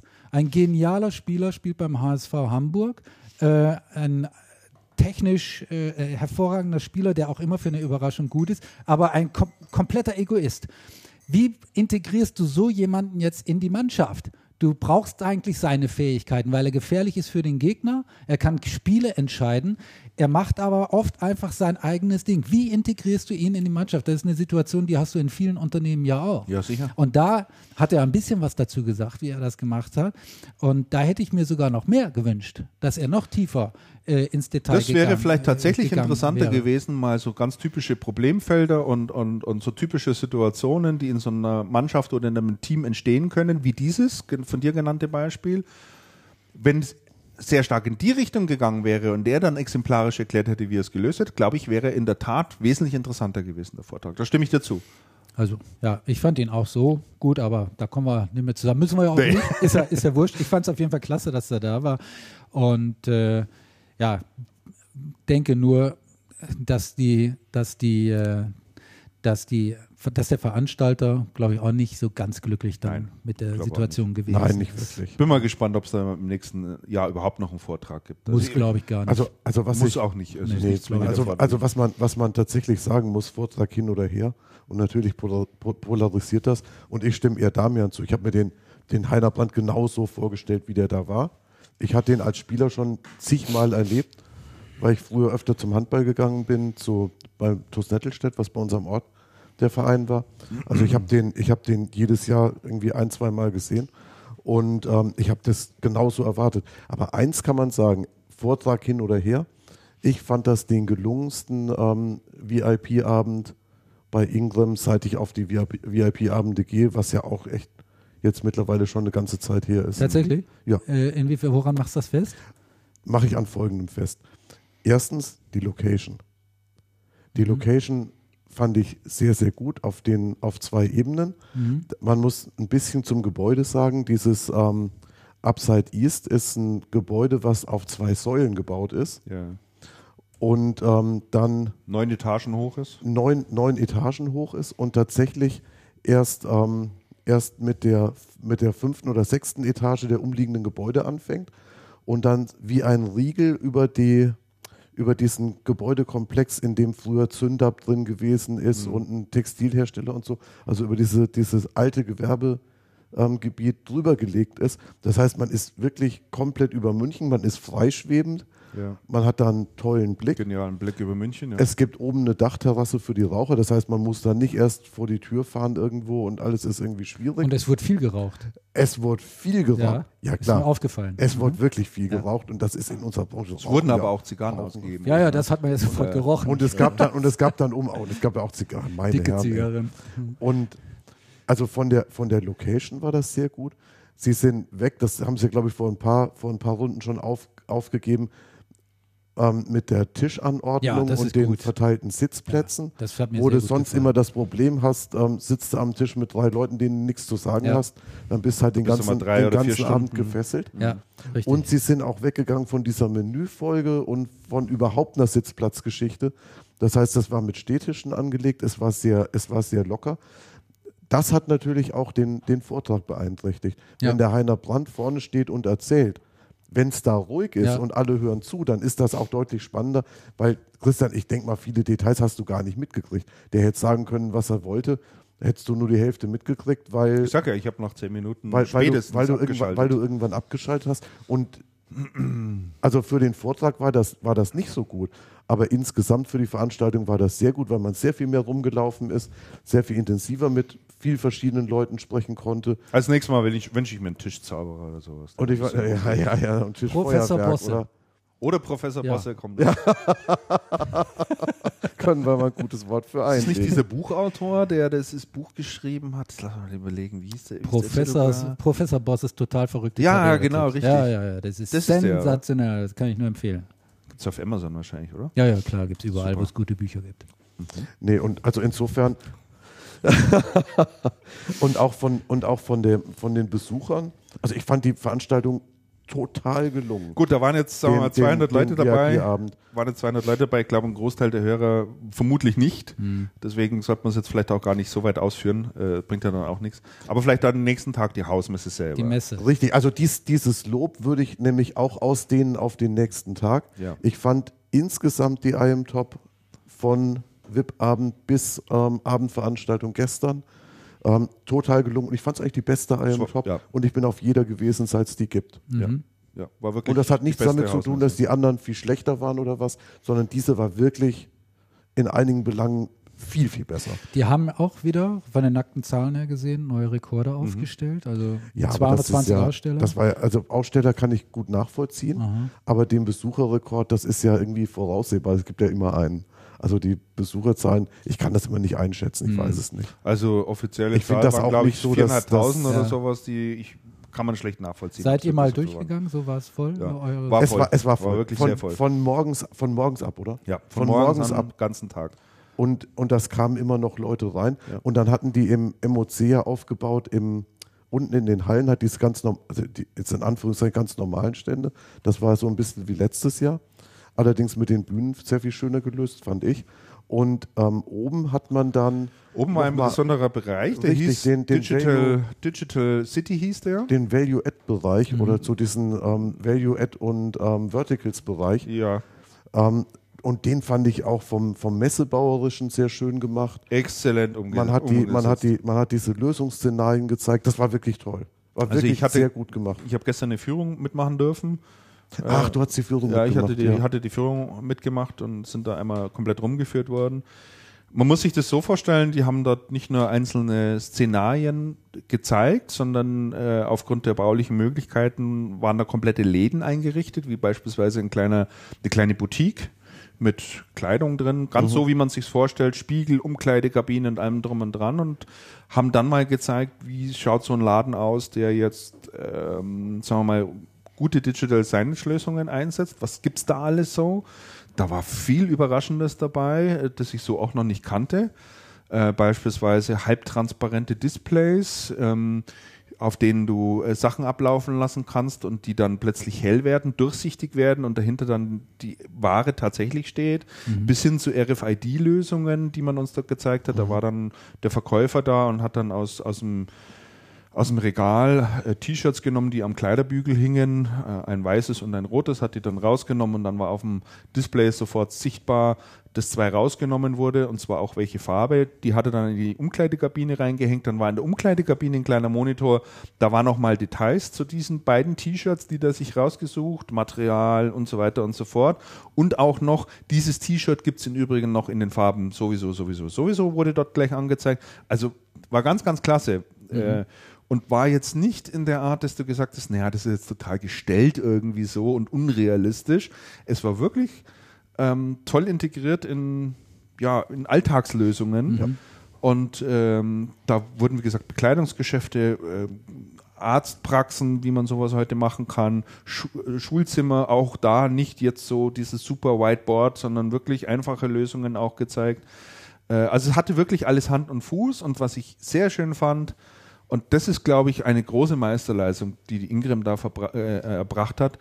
Sie hatte es geschafft, die passenden Hersteller für diese Lösungen wirklich mal so zusammenzubringen, dass die mit ihren Eitelkeiten zurückstehen und auch lösungsorientiert denken und sagen, wir wollen jetzt lieber mal zeigen, was wir da zusammen machen können, anstatt uns darüber zu schreiben, streiten, ist mein Logo hier größer oder ist es weiter vorne und sieht man mein Produkt und oder sieht man es nicht. Sondern die sind da wirklich gemeinschaftlich aufgetreten und das hat mir extrem gut gefallen. Also war ganz, ganz toll.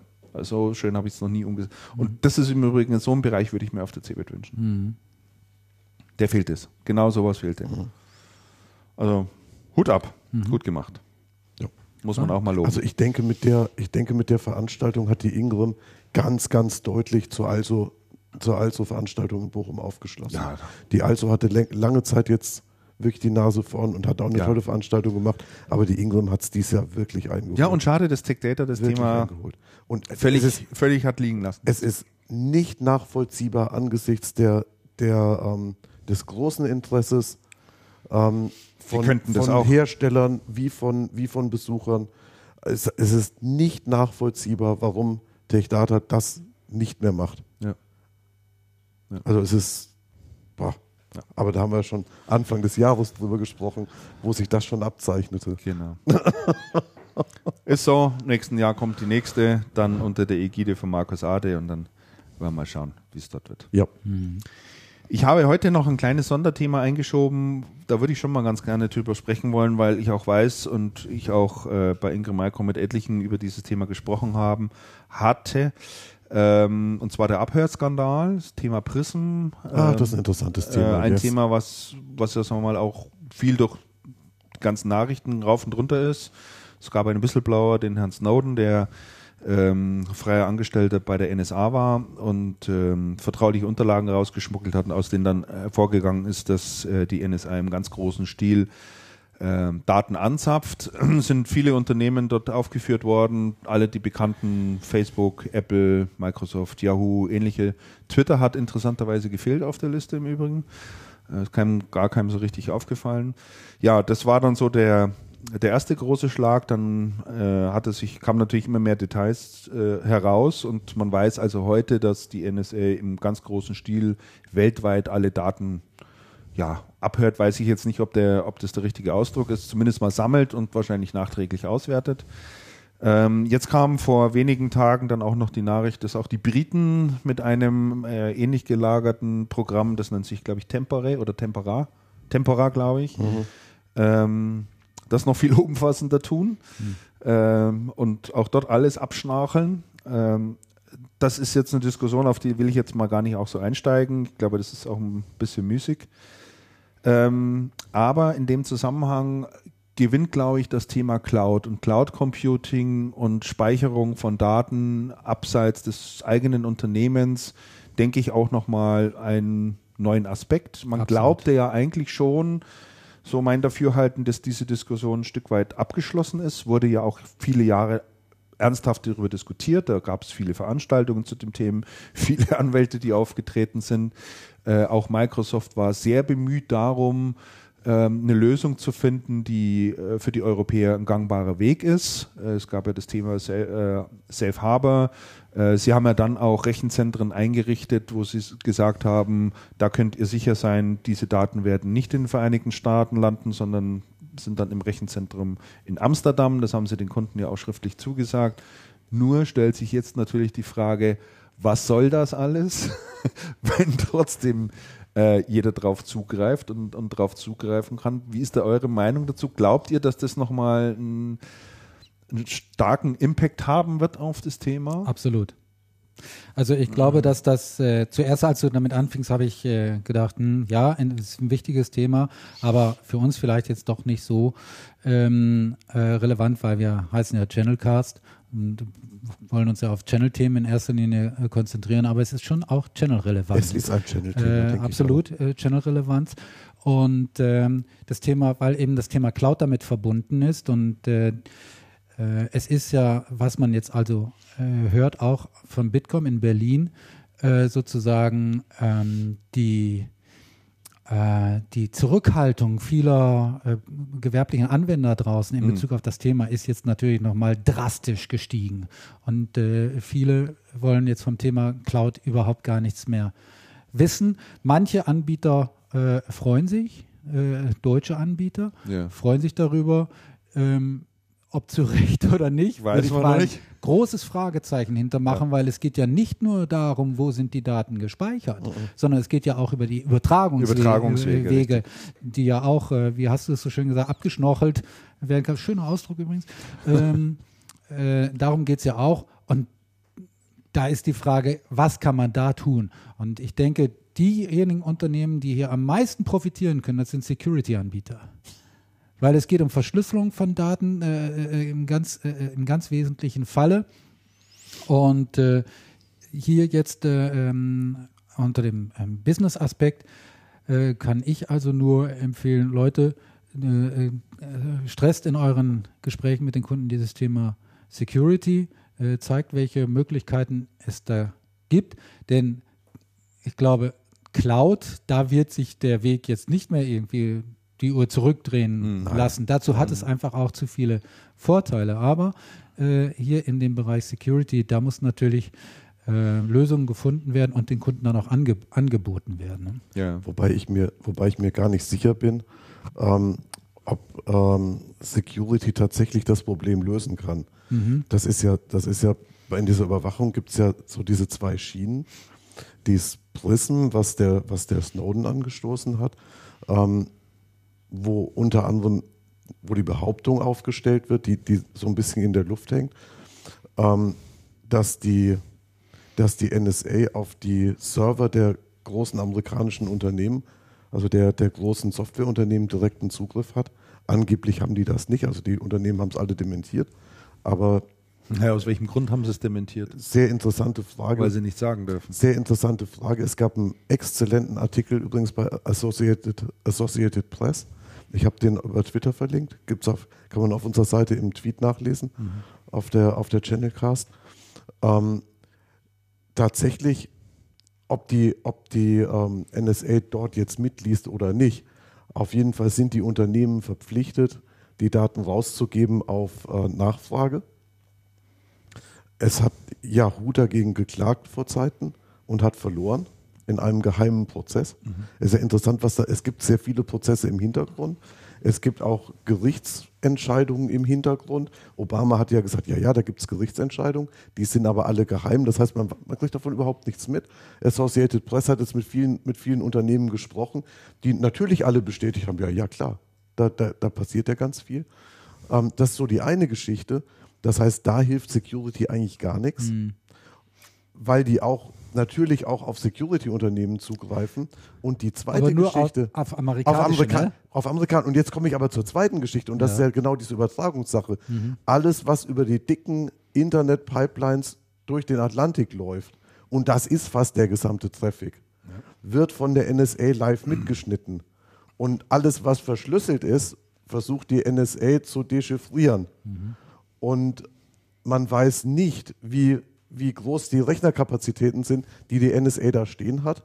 Man geht aber davon aus, dass sie mehrere Supercomputer da im Einsatz haben und dass nur eine Frage der Zeit ist, wann alles entschlüsselt mitgelesen werden ja, kann. ich, ich glaube, so weit muss man gar nicht gehen, Andreas. Und ich, glaube, das, und ich meine, das ist der gesamte Traffic. Ja, äh, um es vielleicht mal, mal ganz einfach auszudrücken. Ich glaube, diese zwei, diese, zwei, diese zwei Sachen, das Thema Prism und das Thema Tempora, haben dafür gesorgt, eine komplette Branche erstmal SCAR auszumachen, nämlich diesem Thema Cloud Computing. Vielleicht nicht SCAR auszumachen, aber zumindest einen extremen Dämpfer das zu wirft, geben. Das wirft deutlich zurück. Unabhängig, so. unabhängig davon, Absolut. ob jetzt Sachen verschlüsselt werden können oder nicht verschlüsselt werden können Ach, oder wie auch immer. Vielen Dank, Damian.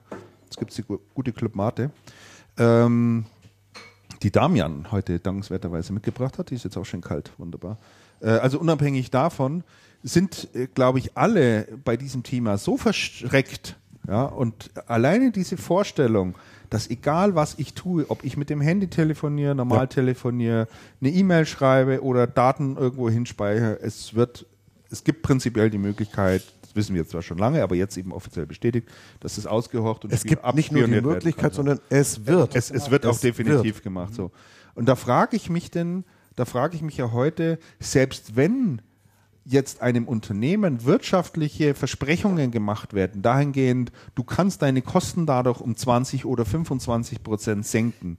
Wer ist denn heute so wahnsinnig und sagt dann noch guten Gewissens, ja, dann nehme ich lieber mal das Geld, das ich mir hier spare und gebe einen Teil meiner Daten raus.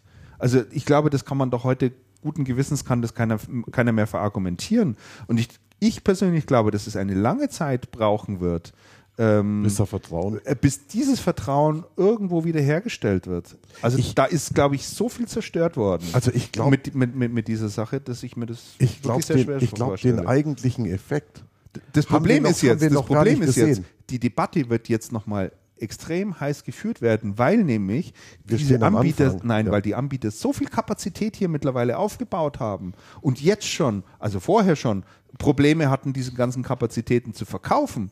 Ich meine, da, da fing es ja, ja schon an mit den Rabattschlachten. Und jetzt kommt das Thema nochmal drauf. Und die haben so einen Druck. Und wir hatten mal drüber gesprochen. Äh, ich glaube, Damian, du hattest das Thema da, damals äh, angebracht und gesagt, gibt es nicht heute mittlerweile schon zu viel Kapazität? Lohnt sich das jetzt für einen ja, Herrn ja. Wortmann da noch? Ja? Hat ja. er jetzt Baustopp gerade oder, oder macht er munter weiter? Müsste ihn mal, mal tatsächlich fragen. Ne? Ja. Also der kann nicht mehr stoppen, der ist mittendrin. Das, das, das Ding ist durch. Das Ding ist gebaut. Ja, Herzlichen Glückwunsch. Ich weiß nicht, ob es noch und, wirklich und ich glaub, der Erfolg, stehen, ich glaube, wir stehen bei diesen Debatten noch ganz am Anfang, weil die meisten ja überhaupt noch nicht wissen oder ab, absehen können, was das, was das eigentlich bedeutet. Also mein gesamter Mailverkehr, den ich über die letzten zehn, zehn Jahre, ja. etwas über zehn Jahre, den ich über die letzten zwölf Jahre geführt habe, ist sehr schön in USA bei der NSA nachzulesen. Ja, Wenn ich das jetzt so sage, dann kann die NSA das jetzt sehr schön zuordnen. Aha, Raum redet, mal schauen, was der für Mails geschrieben hat, an wen. Und guck mal, der hat an den Sicking geschrieben, der hat eben auch geredet. So, du, du, du, und dann, du ziehst, und dann du ziehst das, dir jetzt aus dem und dann Internet. Geht das einmal, und dann geht das einmal nett zurück. Und, genau. und, eine, und eine interessante Frage ist, ähm, die in den USA auch diskutiert wird, kann die NSA tatsächlich den den, das, das Band praktisch, die Zeit praktisch auf ihren Servern rückwärts laufen lassen und schauen, also was ist eigentlich der Status gewesen vor fünf Jahren? Also Raum redet jetzt zum Munde über die NSA. Wird was hat der sein. eigentlich vor fünf Jahren, als er eine E-Mail geschrieben hat, was war denn da sonst in seinem Umfeld so unterwegs? Also, und, und das sind ja so Dinge, die gehen. Wird, wird, ja, wird wohl so sein. Ich meine, äh, habt ihr ja alle mitbekommen in der Berichterstattung auch, welche Kapazitäten hier äh, die NSA ja mittlerweile nicht nur aufgebaut hat, sondern immer noch aufbaut. Stellen sich ja dann nochmal ein toto komplett neues äh, Rechenzentrum auch hin. Und äh, ich meine, stell dir mal vor, du bist jetzt hier auf der Wikipedia unterwegs und äh, liest mal ein bisschen über Düngemittel, ne, weil du hier deinen Rasen neu düngen willst. Was gibt's denn da alles? Und anschließend kaufst du dir noch ein Buch über äh, Bio, Bio-Cloning, ja, weil dich das Thema interessiert. Und dann fahr da mal rüber und dann wirst du einfach rausgezogen. Ne? Düngemittel, Explosiv, ne? Bombenbauer und so und dann Bio. Ne? Hast du gleich die passenden Keywords, dann setzen die dich da drüben erstmal fest. Ja, weil weil du einfach irgendwo in das Raster einpasst. Also meine grauenhafte Vorstellungen, das ist ein Thema, müssen wir jetzt nicht näher drauf eingehen. Aber es ist, Aber, aber ich, ich, also ich denke schon auch, dass das einen enormen Einfluss haben wird auf das und, Thema. und es ist exakt die Schattenseite der Technologie, die Ja. das alles Nette möglich macht, mit dem wir hier so, mit dem wir hier so rummachen. Also da wurde ein, wurde ein und, schönes und, Spielzeug kaputt und gemacht. Big Data und, und so weiter und so fort. Ja. Das ist ja exakt die Schattenseite Ja. Der, derselben Medaille. Ja, richtig. Und ah, meine Herren, und die, und die Diskussion, die in Amerika abläuft, ist gar nicht, ähm, dürfen wir das eigentlich mit den anderen, die da auszuspionieren, sondern die Amerikaner beschränken sich wirklich darauf zu sagen, darf die NSA eigentlich uns Amerikaner ausspionieren? Eigentlich dürfen die das nicht. Und die Daten über uns Amerikaner, die müssen irgendwo sehr getrennt abge abgelegt werden. Da dürfen die nur im Verdachtsfall drauf zugreifen. Und interessant ist da, dass es noch nicht mal eine Debatte darüber gegeben hat, was so ein Verdachtsmoment ist und was mit diesen Daten jetzt ist, die da eigentlich gar nicht da sein dürften und die oder die nicht benutzt werden dürfen. Am interessantesten finde ich ja, sehr, am sehr interessantesten finde ich in dem Zusammenhang im Übrigen die Debatte, die jetzt äh, Merkel angestoßen hat. Äh, da gibt es ja das Thema Neuland, ne? Internet ist Neuland für uns, hat sie ja so mal gesagt. Ähm, das finde ich mal, finde ich mal sehr interessant. Ich weiß nicht, wie viele Jahre wir schon Internet haben. Jetzt kommt da eine Kanzlerin hin und sagt, das Thema Internet ist für uns Neuland. Äh, es stellt etwas Bedrohliches dar. Es wird immer so allgemein getan. Ne? Also wir, äh, da müssen wir schon mal aufpassen, was da passiert und so weiter. Ist für mich schon ein Stück weit geht es schon mal in Richtung Legitimierung, weil die würde das natürlich, oder sagen wir mal, ich glaube schon, dass es hier in Deutschland auch durchaus äh, Kräfte gibt, die da auch sehr großes Interesse daran hätten, sowas mitzumachen. Ne? Also sa sagen wir mal so, jeder vorher noch so linksradikale Innenminister, den wir jemals gehabt haben, ist im Lauf seiner Amtszeit am rechten Rand gelandet. Meinst, meinst Otto Schille jetzt? Unter anderem, nein, Unter je, anderem jeder viele andere Innenminister, den wir hatten. Außer Gerhard Baum. Außer vielleicht. Gerhard Baum. vielleicht. Außer Gerhard Baum. Es ist schon wirklich interessant. Ich, das, das ist in den USA auch recht interessant. Das Programm selber wurde ja aufgelegt von der Regierung Bush. Mhm. Obama hat damals als Senator ge- dagegen gestimmt. Mhm. Man kann sogar, man kann so in diesem Associated Press kann man das sehr schön nachlesen, die, die ganze Historie. Ähm, und Obama hat es dann und hat versprochen, es zu stoppen und hat, als er dann im Amt war, es nicht gestoppt. Und tatsächlich ist es so, dass die wesentlichen, anscheinend die wesentlichen Teile des Präsidentenbriefings zur Sicherheitslage aus Erkenntnissen der NSA aus Prism stammen. Also es gibt äh, auf, Was ja durchaus ich glaube, es war der letzte, Beachtlich ist. der letzte Chaos Computer Konferenz in Hamburg oder war es der vorletzte ein Vortrag von jemand, der einem amerikanischen Unternehmer, der diesem Patriot Act mal unterlegen war, also auf die zugekommen sind, der dann irgendwann aufgehoben wurde und der plaudert mal da so ansatzweise ein bisschen über das Thema, wie mit dem dann umgegangen wurde und was dann da passiert ist. Ja. Der musste viele, viele Sachen unterschreiben, äh, dahingehend, dass er die niemals, niemals ausplaudern dürfte, auch nur ansatzweise. Äh, aber da kriegt man mal so ungefähr eine Vorstellung davon, was das passiert. Ich werde mal schauen, ob ich das Video raus äh, noch, noch mal finde, dann äh, stelle ich das mal bei uns mit ein. Sehr sehenswert. Gut, also äh, denke Thema, was äh, stark polarisiert und stark auch aufgeladen ist. Wenn es bei der Hörerschaft jemand oder bei den Hörern jemand gibt, der da eine dedizierte Meinung dazu hat, dann immer gerne und mal her damit. Ähm, bauen wir auch gerne mal mit ein. Das ist eine ganz gute Möglichkeit, da auch mal, äh, dass, dass man sich da ein Stück weit dazu mit einbringen kann. Äh, Bin mal gespannt, ja. ob sich das förderlich auf, die, auf den Absatz von Förder, äh, von, von Servern und, und, und Storage-Systemen hier in Deutschland auswirkt. Ob dann wieder mehr verkauft wird. In die Firmen rein, meinst du? Ja, natürlich. Ja, ja. Schau Du, das, das Problem ist doch gar nicht, ist doch gar nicht, wo deine Infrastruktur steht. Sobald du eine Leitung nach draußen hast, Ja, schon klar. bist du offen für den aber, Feind. aber vom psychologischen Moment her. Vom Psychologie, das ist Psychologie, das Ne? ist schon Psychologie, da gebe ich dir Also recht. in dem Zusammenhang, haben wir vielleicht noch ganz, ganz, äh, äh, ganz gute Informationen. Ich, äh, ich glaube, ich hatte es im letzten Jahr, als ich auf der Partnerveranstaltung von Microsoft war, erwähnt hier auch in meinem Channelcast, der gesagt habe, die haben gesagt, das Thema Cloud wird bei der nächsten Partnerkonferenz, also die jetzt in diesem Jahr stattfindende, kein Thema mehr sein. Da ist das Thema durch, das ist gesetzt, jeder wird es dann tun. Da reden wir dann schon über die nächsten Schritte. Ja. Was lese ich jetzt, äh, welches Thema im, äh, im Vordergrund stehen wird bei Microsoft in der Kommunikation in der nächsten Zeit? Das Thema hybride Cloud. Ah ja. Ja, also so ein bisschen privat, aber auch ne, so, so die Mischform. Also da merkst du, die sind da auch sofort mal äh, ja sicher. unter Druck gekommen bei dem Es, Thema. es ist doch, aber bei Microsoft ist, ist das Thema Hybrid ähm, doch inzwischen fast in der ganzen, fast in der ganzen Organisation durch. Zum Beispiel Natürlich hatte es ich gestern ein Gespräch mit dem Wolfgang Brehm. Interessant bei Office, bei Office 365 ist, du kriegst zu deinem Office 365 kriegst du ein installierbares Office auf einer DVD. Und du hast mit der Office-Lizenz bis zu fünf, bis zu fünf Maschinen mitlizenziert. Das heißt, nicht nur beziehst du dein Office nicht nur aus der Cloud, sondern auch fest installiert und du darfst das noch auf fünf verschiedenen Geräten nutzen. Also was weiß ich, auf dem und auf dem Notebook und auf dem Tablet und auf dem Handy womöglich. Das heißt, bei Microsoft ist das Thema das Thema, wir müssen hart auf Cloud, volles Programm und richtig Vollstoff alle in die Wolke schon, Wird schon langsam ein bisschen schon deutlich reduziert und gesagt, man muss den Leuten einen weichen Einstieg bieten. Man muss erstmal schauen, dass die Tempo, vielleicht, vielleicht lagerst du auf irgendeinen SkyDrive irgendwas aus oder jetzt vielleicht dann doch nicht mehr, man weiß es ja nicht, aber du brauchst einen anderen, du brauchst einen anderen Einstieg. Wir können die Leute nicht dazu zwingen, von heute auf morgen alles komplett anders und aus der Wolke zu machen. Ja, stimmt. Und das, und das halte ich für sehr, also un- unabhängig von der ganzen anderen Diskussion, für sehr legitim. Und für eine, man hätte das von Anfang an machen sollen, hätte man es von Anfang an gemacht, wäre man heute vermutlich sehr viel weiter. Jo. Gut, lass uns mal über das Thema, ähm, das, oder lass uns noch kurz in der, im Bereich Distribution bleiben. Vielleicht noch zwei interessante Nachrichten, die wir hier äh, noch ansprechen sollten. Einmal API äh, hat die COS gekauft, also damit ist der ein, ein Bereich zumindest mal die, TOS, die COS mehr oder minder in trockenen Tüchern. Ja. Wie sich das genau gestaltet, wissen wir nicht. Devil gibt es, glaube ich, nichts Neues. Gibt's nur es gibt ein, Gerüchte, ne? es gibt ein interessantes Gerücht, dass die ähm, Action SA, das ist ein ähm, Distributor aus Polen, nicht zu verwechseln mit der Action IT, ähm, wohl bei Devil eingestiegen ist oder einsteigen wird. Das ist aber noch nicht, ähm, da ist noch nichts Offizielles zu hören gewesen, ähm, klingt aber plausibel.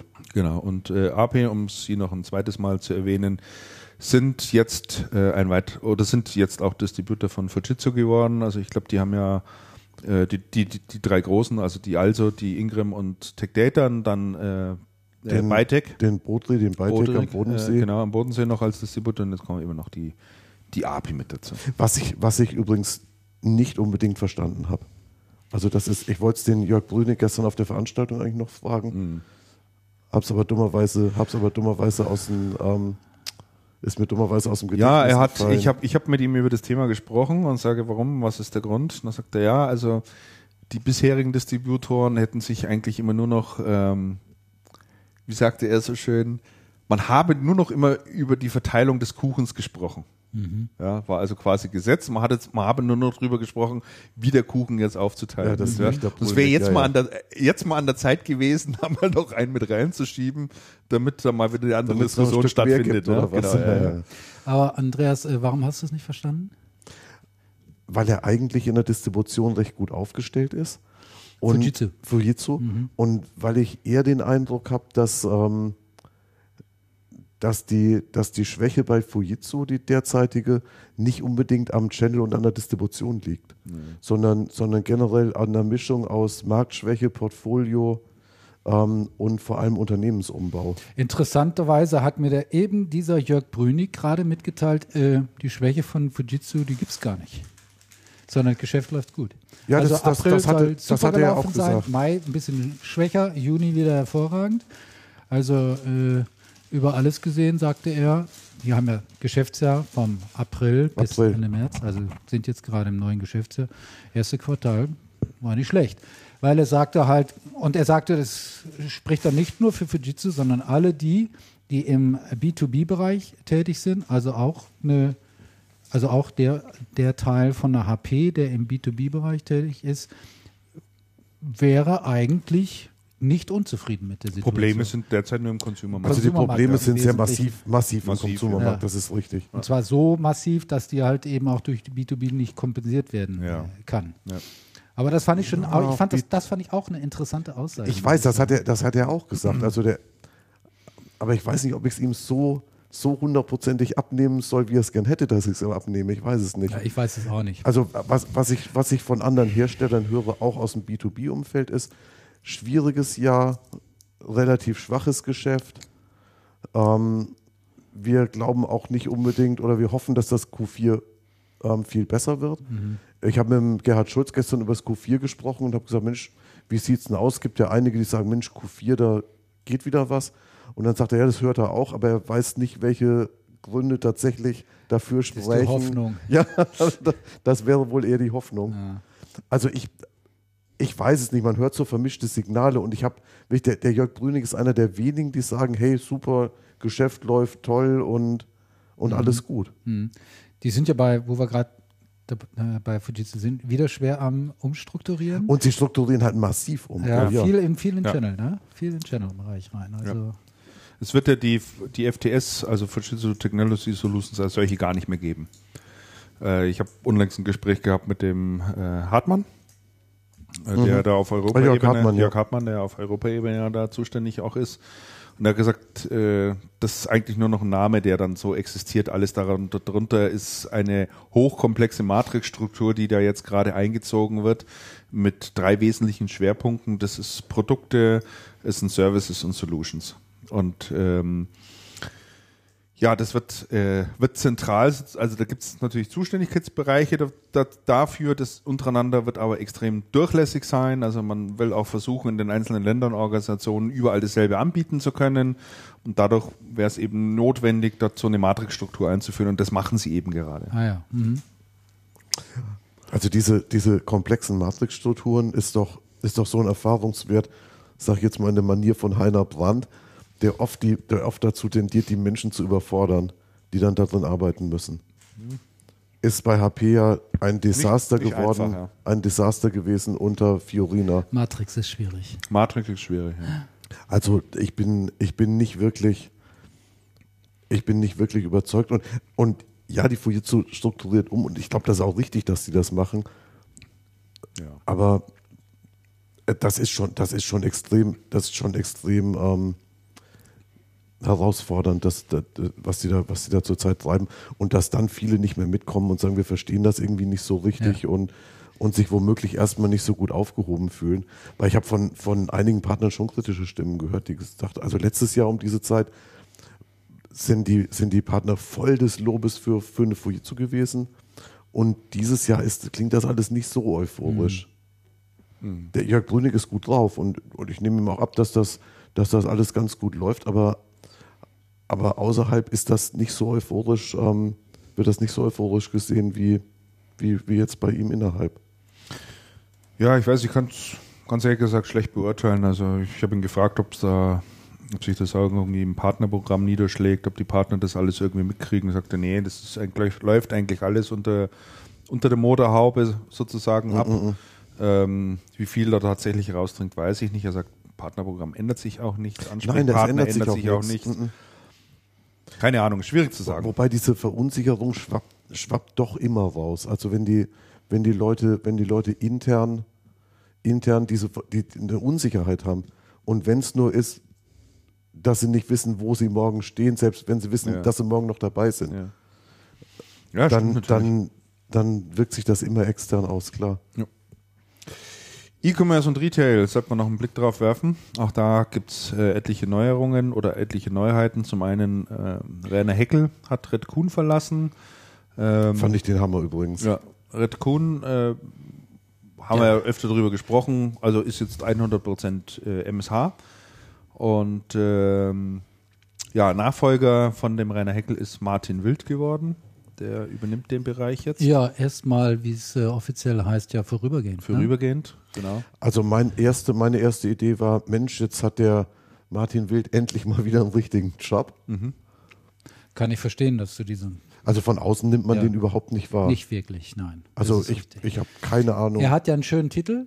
nämlich Titel- er ist der Vice Titel ist super, President äh, online bei MSH in, in, in äh, Ingolstadt.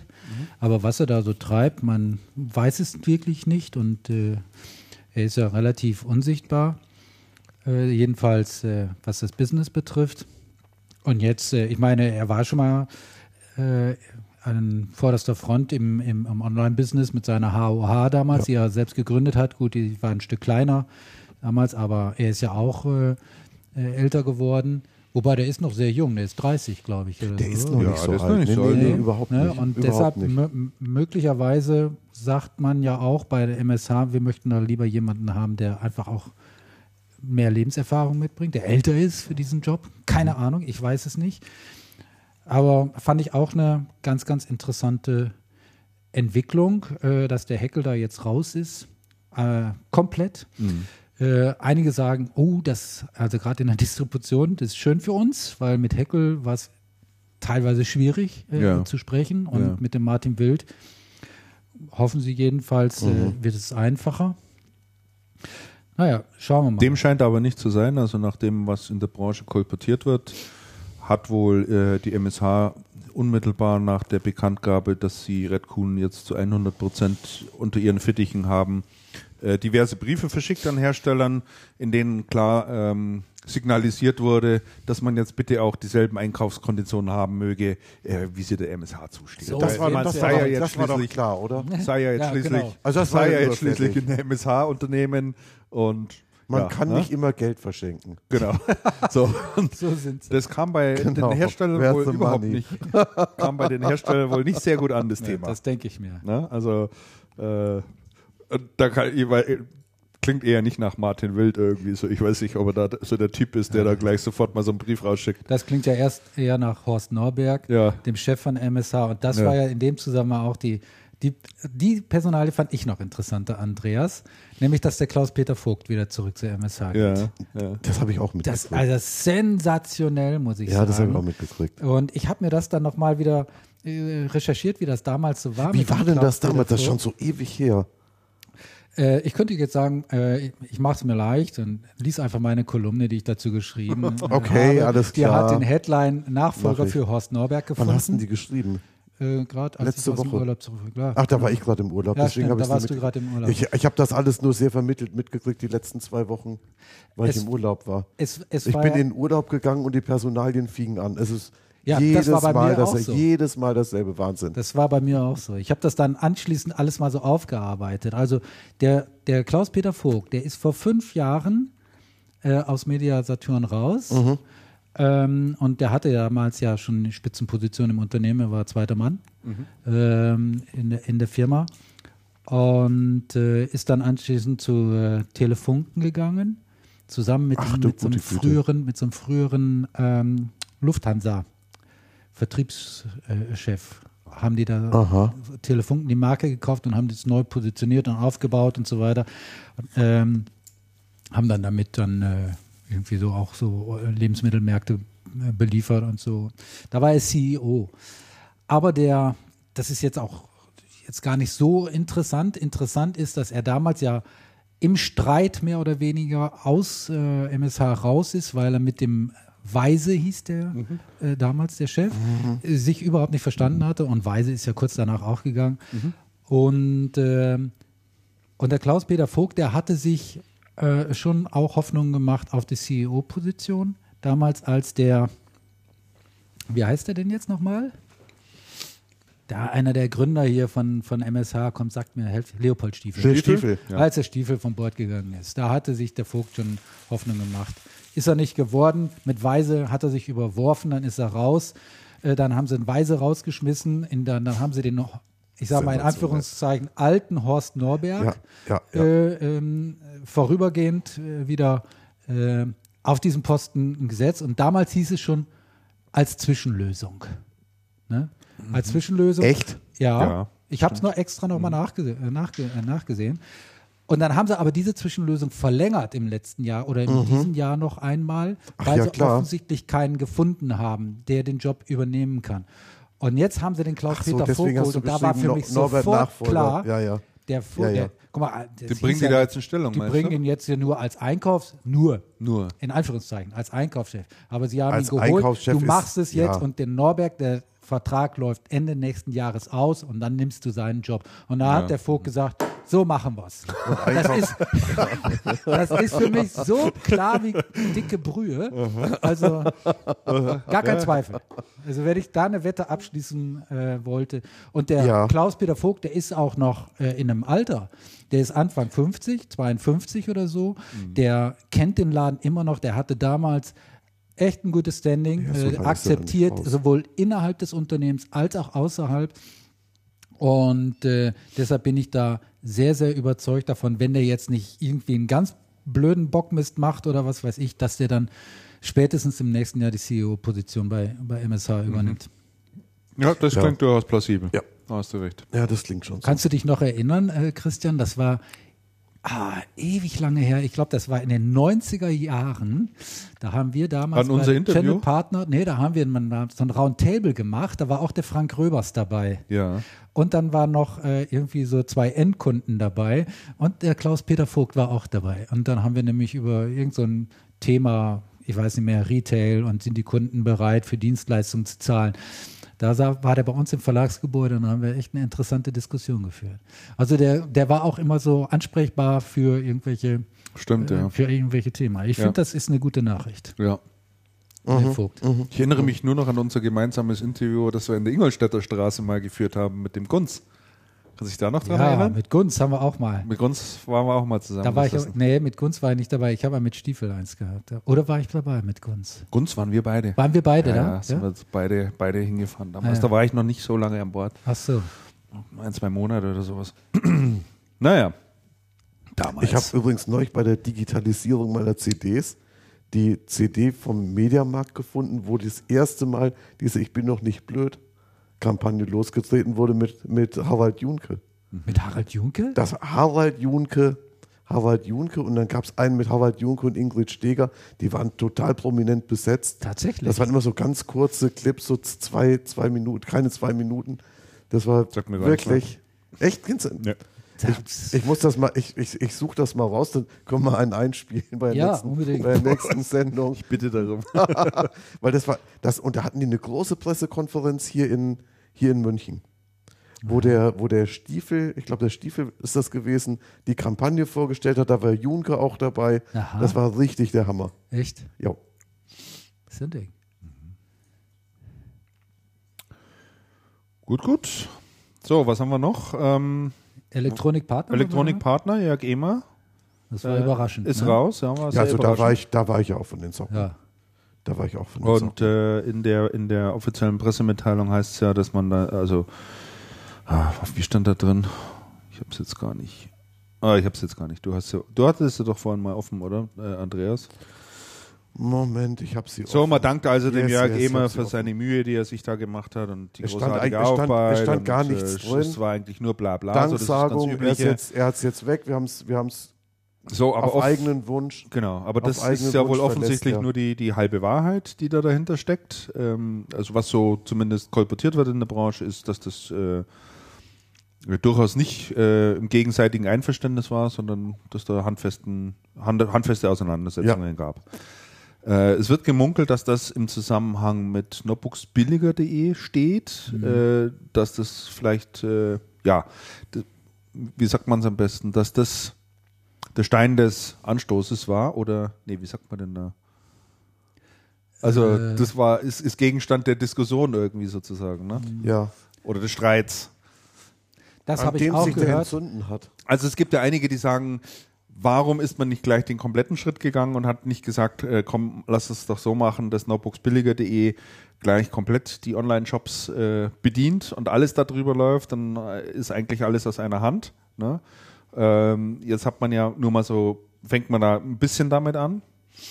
Und manche sagen halt, es wäre gescheiter gewesen, das gleich mal zu machen. Also ich kann mir vorstellen, dass dieses ganze Thema intern auf alle Fälle zu einer großen Diskussion geführt hat. Und dass es da auch verschiedene Lager gibt.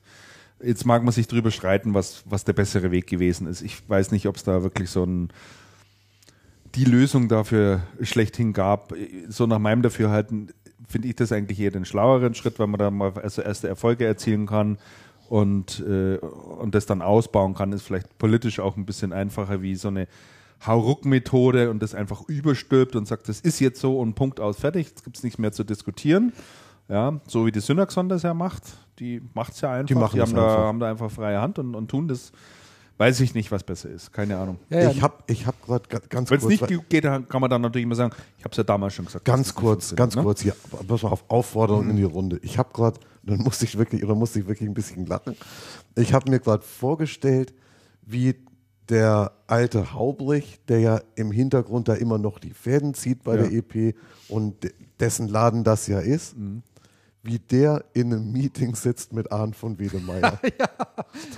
Das Zwei ist schön, sehr schönes Stichwort.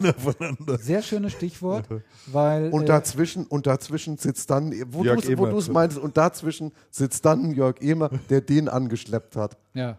Oder? Also das, ist doch, das ist doch irgendwie bizarr. Wen haben Sie denn da mitgebracht? ja, der macht jetzt so ein bisschen unser Der macht jetzt da Online-Business. online. Wie? Wobei das ist natürlich, sag mal, Also das ist jetzt ein bisschen lustig, aber, aber ja, ich glaube aber, schon, dass es dort, äh, also ich bin ziemlich sicher, dass es dort äh, schon auch um äh, knallharte Sachen geht, nämlich der Arndt von Wedemeyer äh, hat wohl für sich äh, einen sehr guten Vertrag damals gemacht mit der Elektronikpartner und er hat sich ja weite Entscheidungsbefugnisse eben gesichert. Das heißt, es ist für die Elektronikpartner nicht einfach, äh, dem, die können jetzt nicht dem äh, Wedemeyer sagen, wir machen das jetzt so und so oder du machst das jetzt so und so. Also ein bisschen Das heißt, die- Kontrollverlust sozusagen. das ne? heißt eigentlich, Oder? das heißt eigentlich, dass die, ja. dass die EP in der Konstellation eigentlich nur für einen Wedemeyer ein Geldgeber ist, damit der sein Ding noch besser machen kann. Oder? In also in Ja. Konsequenz, wenn das stimmt, gut, kenne ich jetzt nicht die Ver- Vertragsdetails, aber wenn das in Konsequenz, wenn das stimmt, muss ich sagen, da hat der Wedemeyer sich das Geld der, der Gebrüder Haubrich Die Vorteile sind ungleich Geru- verteilt, so, so, so kann man sagen, und zwar zugunsten von, äh, von, von Arndt von Wedemeyer. Also Ui, ui, ui. wie es da jetzt wirklich ganz genau, das wissen wir einfach nicht und die äh, sagen ja auch äh, Alle nichts nix, zu, ne? die, zu, Ja, zu das sagen, diesem die ganz, Thema. das sagen die ganz wenig. Jetzt bin ich mal gespannt. Jetzt haben wir den Österreicher ge gehört und äh, dem eilt sozusagen ein gewisser Ruf voraus. Also beim EMA äh, habe ich mal so den Eindruck, ist ein bisschen so ein Intellektueller. Schreibt ja auch immer einen sehr guten Blog auf seiner, auf seiner Seite. Und der Österreicher, der ist mehr so ein Kampfschwein. Äh, was ich, was mir erzählt worden ist. Ein Kampfschwein, äh, wirklich down to earth, der äh, draußen auf der Straße äh, ist und, und, und dort äh, die Leute in Anführungszeichen motiviert. motiviert. Und äh, also schönes Kontrastprogramm. da, da bin ich mal gespannt. Also was, was ich so, was ich so absolut erstaunlich finde, ich habe ich hab den Eindruck gehabt, dass der immer sich wirklich gut eingebracht hat bei EP, dass der da akzeptiert ist, dass er da Akzente setzt. Ich halte die EP auch auf diesen, so in der zweiten Reihe, für extrem, inzwischen für extrem gut besetzt, auch bei der Com-Team. Und da geht richtig was vorwärts. Das spürte man auf der Cebit. Ja, da hat man das Auf der Cebit hast, du, hast du gemerkt, hey, die einzelnen Bereiche arbeiten zusammen, da geht was nach vorne, geht in die richtige Richtung, klingt gut. Und ich habe gedacht, Mensch, der EMA hat es tatsächlich geschafft, sich ähm, bei den Haubricks zu positionieren und da akzeptiert zu sein. Und das ist ja vorher, auch dem, auch dem äh, Haubrich Junior ist das ja gar nicht gelungen. Das, das, das ging ja gar nicht, hat alles nicht zusammengepasst. Ja. Keiner hat sich da halten können, mit Ausnahme, Neffe, mit, ich glaube der Neffe, ja, mit Ausnahme vom Trautmann, der Ja. schon sehr lang dabei ist. Und jeder Versuch da zum Trautmann zusätzlich jemanden zu positionieren, ist an den, an, an den, am Senior-Level, sag ich mal, gescheitert. Ja, ja absolut. Und, und jetzt dann schon wieder, das darf doch echt überhaupt nicht wahr sein, Ja. oder? Mhm. Also ich meine, egal wie das jetzt mit einer, mit einer Notebooks billiger oder mit was auch immer gelaufen ist, Mhm. das kann doch überhaupt nicht wahr sein, dass es nur einen einzigen Menschen gibt, der sich da, der sich da hält, der, der sehr unangefochten auch, auch sehr viel machen kann, der Trautmann. Mhm. Und ansonsten kommt da überhaupt nichts zustande. Mhm. Ich meine, wie kann das sein? Hätte mir, also ich hätte eigentlich äh, Ich habe gedacht, der man EMA, beim EMA passt das gut. dass man eine Trautmann dann als Nachfolger nimmt. Aber Und der Trautmann ist dann ewig an Position 2. Mhm. Es, es macht ihm anscheinend auch überhaupt gar nichts aus. Also ja. ich schätze den Trautmann sehr. Ich Ich, halte ihn für einen, ich die Seite für einen richtig guten Mann. Der ist schon Ah, seit oh. 1990 bei, bei EP. Und die haben ja jetzt noch wieder einen Haubrich da im Vorstand, ne? Michael Haubrich, Jahrgang 78. Oh, den Verantwortet den. Bereich Finanzen und IT. Zuvor kommt auch von der Unternehmensberatung, wie, wie der andere Haubrich, den sie dann mal Ach, die schicken haben. alle zur, ja, die schicken sie Bei alle zur McKinsey. Unternehmensberatung. Bei McKinsey war der. Aha. Ja, okay. Also, schauen wir mal, ne? Interessant. Man sieht die Familienähnlichkeit. Bei, Ja? bei Michael Haubrich. Ja, Findest du? Ja, ja, ja, ja. Das sieht schon aus wie ein Haubrich, das stimmt schon. Ich finde das, ich finde das, also ich finde das so, ich finde das so irre. Und ich weiß auch gar nicht, die müssen doch irgendwann mal die Weichen stellen. Also die, die, es gibt doch, es gibt doch keinen Hartmut Haubrich-Klon. Und das kann der doch auch nicht erwarten. Also ganz realistisch. Und natürlich würde ich mir auch schwer tun, so mein Ding, wenn ich gemacht habe und das ist irgendwie und, und dann irgendwas an jemand anders gibt. Ja, aber ich meine, du Oh, hast Mann, doch, Mann, du hast Mann. doch, du hast doch bei der MSH ein schönes Pardon mit Kellerhals. Du, ich habe genau, der- genau, der da an sitzt. Genau an die Geschichte habe ich gedacht, auch bei, wo wo es jetzt darum ging, die, genau die, die Red Kuhn-Diskussion, die wir eben hatten, Ja. habe ich gedacht, hey, sag mal, haben wir doch vor einer Minute beim anderen drüber gesprochen. Ja. Bei denen ist so und bei denen ist genauso. Ja. Wahnsinn, oder? Und, und selbst diese, diese Online-Geschichten sind so parallel. Dann kaufen sie einen dazu, dann machen sie aber immer noch ihr eigenes Ding bei, bei, bei der EP, genauso wie, wie bei der Mediamarkt, wo du sagst, was, was, was treibt die hier eigentlich? Was, was geht denn da? Ja. Also ich, ich rechne ja mal stark damit, dass es in nächster Zeit da noch, ähm, noch sich noch einiges tut im Online-Markt und da auch noch große Merches stattfinden werden, glaube ich. Also, aber vielleicht sollten wir mal den Arndt fragen, ob der nicht Lust hat, mal Rede und Antwort bei uns im Channelcast zu stehen, oder? Jo, Ja, ich hatte ihn schon mal darauf angesprochen. Der, Das wäre äh, doch mal ein Ding. Arndt würde, würde, würde mal vorbeikommen. Müssen wir noch mal, vielleicht kriegen wir den schon in die nächste Sendung rein. Ja, das aber wäre super. prinzipiell äh, würde er es würde er es wir- machen das, wollen. Das ist nicht schlecht. Ja, das Der wohnt doch hier machen. auch um die Ecke. in Grünwald. Grünwald. Ja, hier um die Ecke, ja klar, das ist da die Das Straße ist eine, runter. das ist eine lange Ecke. Aber er ist schon, wollte gerade gerade sagen. so klein ist Der muss wahrscheinlich nach, der muss wahrscheinlich von hier nach Hause nur einmal abbiegen oder sowas. Das weiß ich. Ja, ich werde die nächsten Tage immer mit ihm telefonieren. Ja. So, dann noch äh, zwei kleinere Geschichten. Zum einen, Microsoft äh, steigt noch stärker ins, ins Direktgeschäft ein, wenn man sozusagen möchte. Ja, stimmt. Ähm, weil sie in äh, der amerikanischen Retailkette Best Buy äh, Windows Stores einrichten. Sind sie gerade im großen Stil mit dabei. Ach, du Richtig meine viele, Güte. ne? Richtig viele, ja. Äh, tut äh, Best Buy sicherlich ganz gut. Wir hatten ja da schon öfter mal drüber gesprochen, Ja. über das Thema. Und ich Ja, denke, Best Buy muss was tun. Best Buy muss was tun und hier Store-in-Store-Konzept mit einem Unternehmen Microsoft, äh, das ja doch da einiges zu bieten hat in dem Bereich, macht, macht diesen Laden sicherlich auch mal wieder interessanter und lukrativer. Und dann geht vielleicht der ein oder andere Kunde doch mal wieder in Best Buy rein, um sich das dort anzuschauen.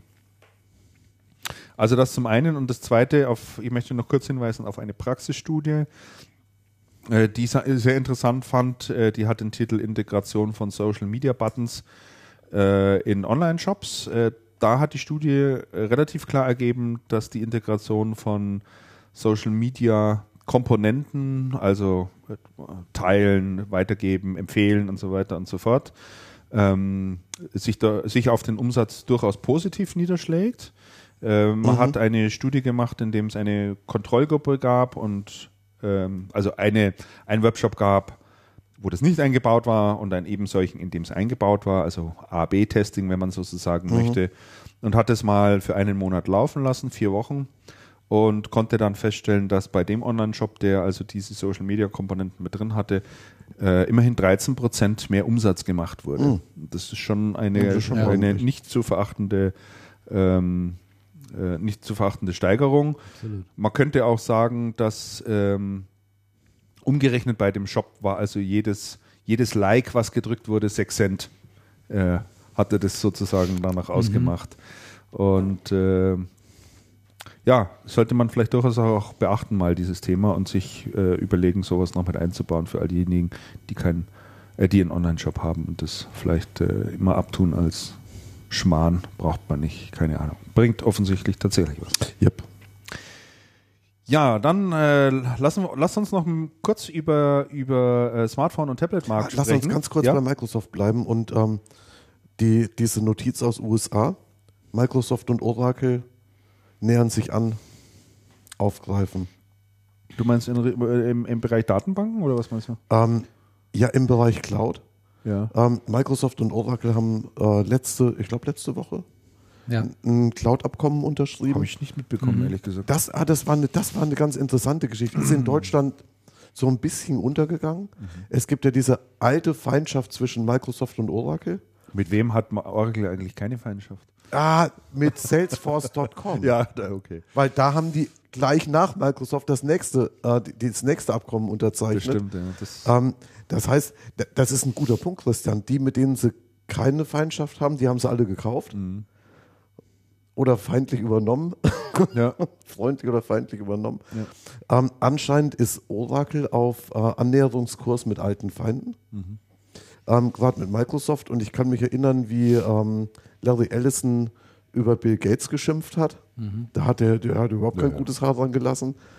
Und ähm, jetzt kooperiert man natürlich zum Wohl des Kunden, weil Kunden doch ähm, dann flexibler sind und ähm, Oracle entwickelt auch für ähm, Microsoft Windows Azure und entwickelt und man, ähm, man schaut, dass Oracle auch läuft unter ähm, Microsoft Hyper-V, also äh, Microsoft Virtualisierung. Das war bis jetzt ja nicht der Fall. Und, und ich habe mir gesagt, was treiben die hier eigentlich? Mhm. Also Microsoft kann ich schon, also weiß ich jetzt auch nicht, das ist interessant. Ähm, was treiben die hier eigentlich? Die Oracle öffnet sich und, Micro, und nähert sich Microsoft an. Mhm. Und ich, ich glaube, in den Konstellationen und, und das so ein bisschen das, das Strategische, was wohl passiert, in den Konstellationen verschiebt sich ein, einiges. Microsoft hat sich von einigen seiner Partner entfremdet. Man ist so ein bisschen auf Distanz irgendwie zu Intel. Microsoft, zwischen Microsoft und HP muss es erheblich abgekühlt haben. HP nähert sich an Google an. Ähm, und die Annäherung von ähm, Microsoft und Oracle könnte natürlich darauf basieren. Einmal darauf, dass Oracle sich schwer tut und nicht wirklich gute Ergebnisse hat und was, einfach was tun muss und nicht in der Isolation verbleiben. Aber es kann auch damit zu tun haben, dass man gemeinsame, gemeinsamen Feinden begegnet, zum Beispiel nach Google, mhm. die ja ähm, sowohl für Microsoft auf, auf mehreren Ebenen als auch für, für Oracle eine massive Bedrohung darstellen. Absolut. Denn Google ist ja das Anti-Datenbank-Programm. Da wird ja total anders gerechnet. Ja. Das sind ganz andere Modelle, mit Daten umzugehen. Und, ähm, und das äh, gräbt Oracle schon mächtig mächtig Geschäft ab. Das heißt, hier entsteht eine Auch ganz, Amazon im Übrigen. Ja, ja, ja, ja, auch Amazon. Und hier entstehen plötzlich ganz neue Kombinationen. Lang, Langzeit Microsoft-Partner HP tut sich plötzlich mit Google zusammen. Ähm, Langzeit, äh, Langzeit HP-Freund Microsoft rutscht plötzlich an eine Oracle ran, die ja eine HP extrem feindlich entgegensteht, gegenübersteht und auch nur deswegen jetzt auf, ähm, für HP wieder entwickelt, weil sie es weil müssen. Weil sie müssen, ja. Weil sie es müssen, weil sie eine Klage verloren per, per, per Gerichtsbeschluss sozusagen. Richtig. Ja. Mhm. Und, und eins darf man auch nicht vergessen, das ist auch so ein bisschen in den Hintergrund gerutscht. Microsoft hat ja kürzlich nicht nur angekündigt oder macht dann nicht nur eigene Hardware, sondern sie investieren auch groß. Ich mach mal die Nüsschen. Oh, ihr macht das mal, ja. M&M's. ja. Ähm, Microsoft hat ja, Microsoft hat ja auch angekündigt, ich glaube, drei Milliarden Dollar in Dell zu investieren und die Reprivatisierung von Dell zu tragen. Ich glaube nicht, dass das bei HP gut angekommen ist. Hm, das glaube ich auch nicht. Ja. Also ich glaube, da gibt es ganz massive Verwerfungen, die wir hier vielleicht gar nicht so richtig mitbekommen. Und es, und es muss auch wirklich zwischen den deutschen Organisationen die, das Verhältnis erheblich abgekühlt sein. Mhm. Also wirklich, also wirklich eine, eine recht interessante Konstellation. Ähm, ich glaube, im Endeffekt wird das zu mehr Kreativität und zu mehr Innovation für die Branche führen, weil diese, weil diese, dieser Irrsinn, den Oracle betrieben hat, sich hier komplett zu isolieren, ist ja ähm, wirklich sehr merkwürdig gewesen. Ähm, auf der anderen Seite muss man sich natürlich darauf einrichten. Wer sich jetzt immer noch blind darauf verlässt, Microsoft ist da so gesetzt und HP und das passt halt alles ganz gut zusammen. Dafür das, sich Moment das, ist, das ist nicht mehr so. Das heißt, man muss sich wirklich genau jetzt wieder überdenken, wo schließe ich mich an, bei welcher Initiative bin ich dabei. Ähm, ich, ich bin wirklich auch als, als Systemhaus aufgefordert, mir die, die, aus den Konstellationen womöglich dann für mein Geschäft die richtigen, Abzuleiten, die richtigen Partner ich, ja. zu suchen und auch, und auch zu sagen, hey, wir kommen in eine Phase, wo wir mehr experimentieren müssen.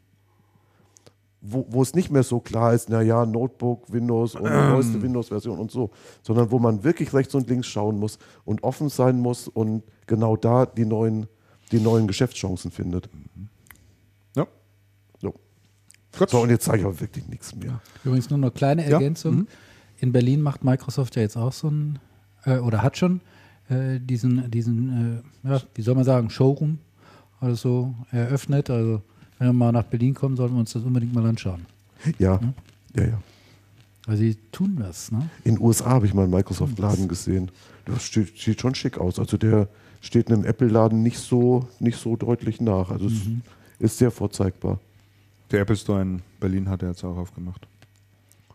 Ja, Jo. Bleibt man vielleicht aber drin noch kurz äh, bei, bei Microsoft, aber jetzt in anderen Zusammenhang, ja. nämlich nochmal äh, in Richtung Tablet- und Smartphone-Markt.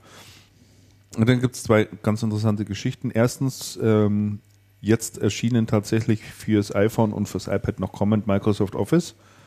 Ja. War, glaube ich, drei Jahre oder vier Jahre lang im Gespräch, ob sie es machen oder nicht und haben da eine extreme Geheimniskrämerei gemacht. Jetzt ist, sind die Apps tatsächlich rausgefallen, also es gibt sie. Sind die schon da? Die sind schon, die kannst du tatsächlich okay. schon draufladen. Ich habe noch nichts damit rumgespielt, ich weiß es nicht, ähm, werde es mir aber sicherlich mal ansehen. Äh, dann zum Zweiten, ähm, Microsoft ist schon erheblich unter Druck, was sein Betriebssystem, mobiles Betriebssystem anbelangt. Äh, ist doch immer sehr stark davon abhängig, was du dann auch an Programmen, an Apps anzubieten hast wie viel du dann da in dem Store hast, ob du auch die richtigen Applikationen hast. Und jetzt wurde auch bekannt, dass Microsoft derzeit bis zu 100.000 Dollar Entwicklern hinterherwirft, damit sie also äh, mhm. die Spiele und tollen Applikationen, die es also ansonsten hier auch gibt, äh, auch programmieren. Was ja wohl auch ein Stück weit bedeutet, dass diese Plattform offensichtlich für Entwickler derzeit nicht besonders attraktiv oh, ist, weil sonst hätten sie sich da natürlich auch drauf äh, äh, ja, sie, sie hinken ne? hinterher und es war ja, es war ja auch prophezeit, dass, ja. dass das so kommen wird. Ja. Ich kann mich an einen Artikel erinnern von einem, von einem Entwickler vor ungefähr einem Jahr, mhm.